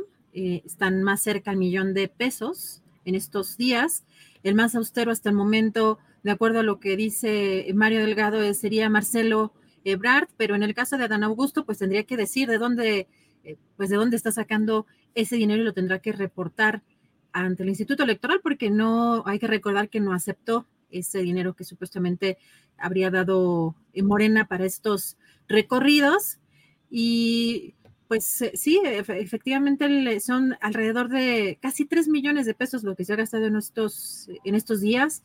Y lo que veo también interesante es que en el caso de Monreal, por ejemplo, no hay un rubro, porque bueno, son los recorridos lo que incluye aparentemente, pero también es autopromoción o parte de lo que muchos consideran eh, precampañas o anticipadas. Este, el, pues esto, todo esto digital, estos realities o monrealities y todo lo que tiene que ver con el diseño y el manejo de redes sociales, pues no está contemplado o no se alcanzaría a percibir en ningún rubro de estos, porque serían que logística, este, habría eh, tema de viáticos, no sé en qué rubro podría incluir, pero que, yo haya visto no, no entraría en ninguno de esos rubros que aparentemente están separándolo. Sí, pues bueno, pues Adriana, ya le hemos dado un buen repaso a todo este día de circo, maroma y teatro en la Gran Carpa México, donde de todo ha habido. Ya viste, en la mesa hablaron de huipiles y lagrimitas, de todo. Bueno, pues Adriana, a reserva de si hay algo más y si no, ya para ir despidiendo. Pues más bien a comer ya, provechito los que ya estén por comer. Eh, te vemos en la noche, Julio, y pues muy buen provecho. 9 de la noche, videocharla astillada, mañana una de 3 de la tarde, aquí mismo. Gracias a quienes nos han acompañado, gracias audiencia, gracias tripulación astillero, gracias Adriana y nos vemos pronto. Hasta mañana, buen provecho.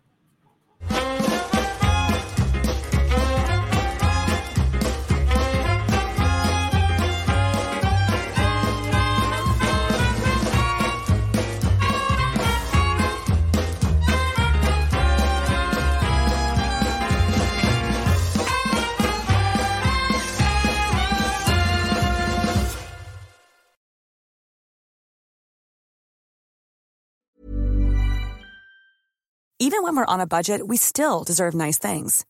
Quince is a place to scoop up stunning high-end goods for 50 to 80% less than similar brands. They have buttery soft cashmere sweaters starting at $50, luxurious Italian leather bags, and so much more. Plus, Quince only works with factories that use safe, ethical, and responsible manufacturing. Get the high-end goods you'll love without the high price tag with Quince. Go to quince.com/style for free shipping and 365-day returns. En Sherwin Williams somos tu compa, tu pana, tu socio, pero sobre todo somos tu aliado, con más de 6.000 representantes para atenderte en tu idioma y beneficios para contratistas que encontrarás en aliadopro.com. En Sherwin Williams somos el aliado del PRO. Para que te enteres del próximo noticiero, suscríbete y dale follow en Apple, Spotify, Amazon Music, Google o donde sea que escuches podcast te invitamos a visitar nuestra página julioastillero.com.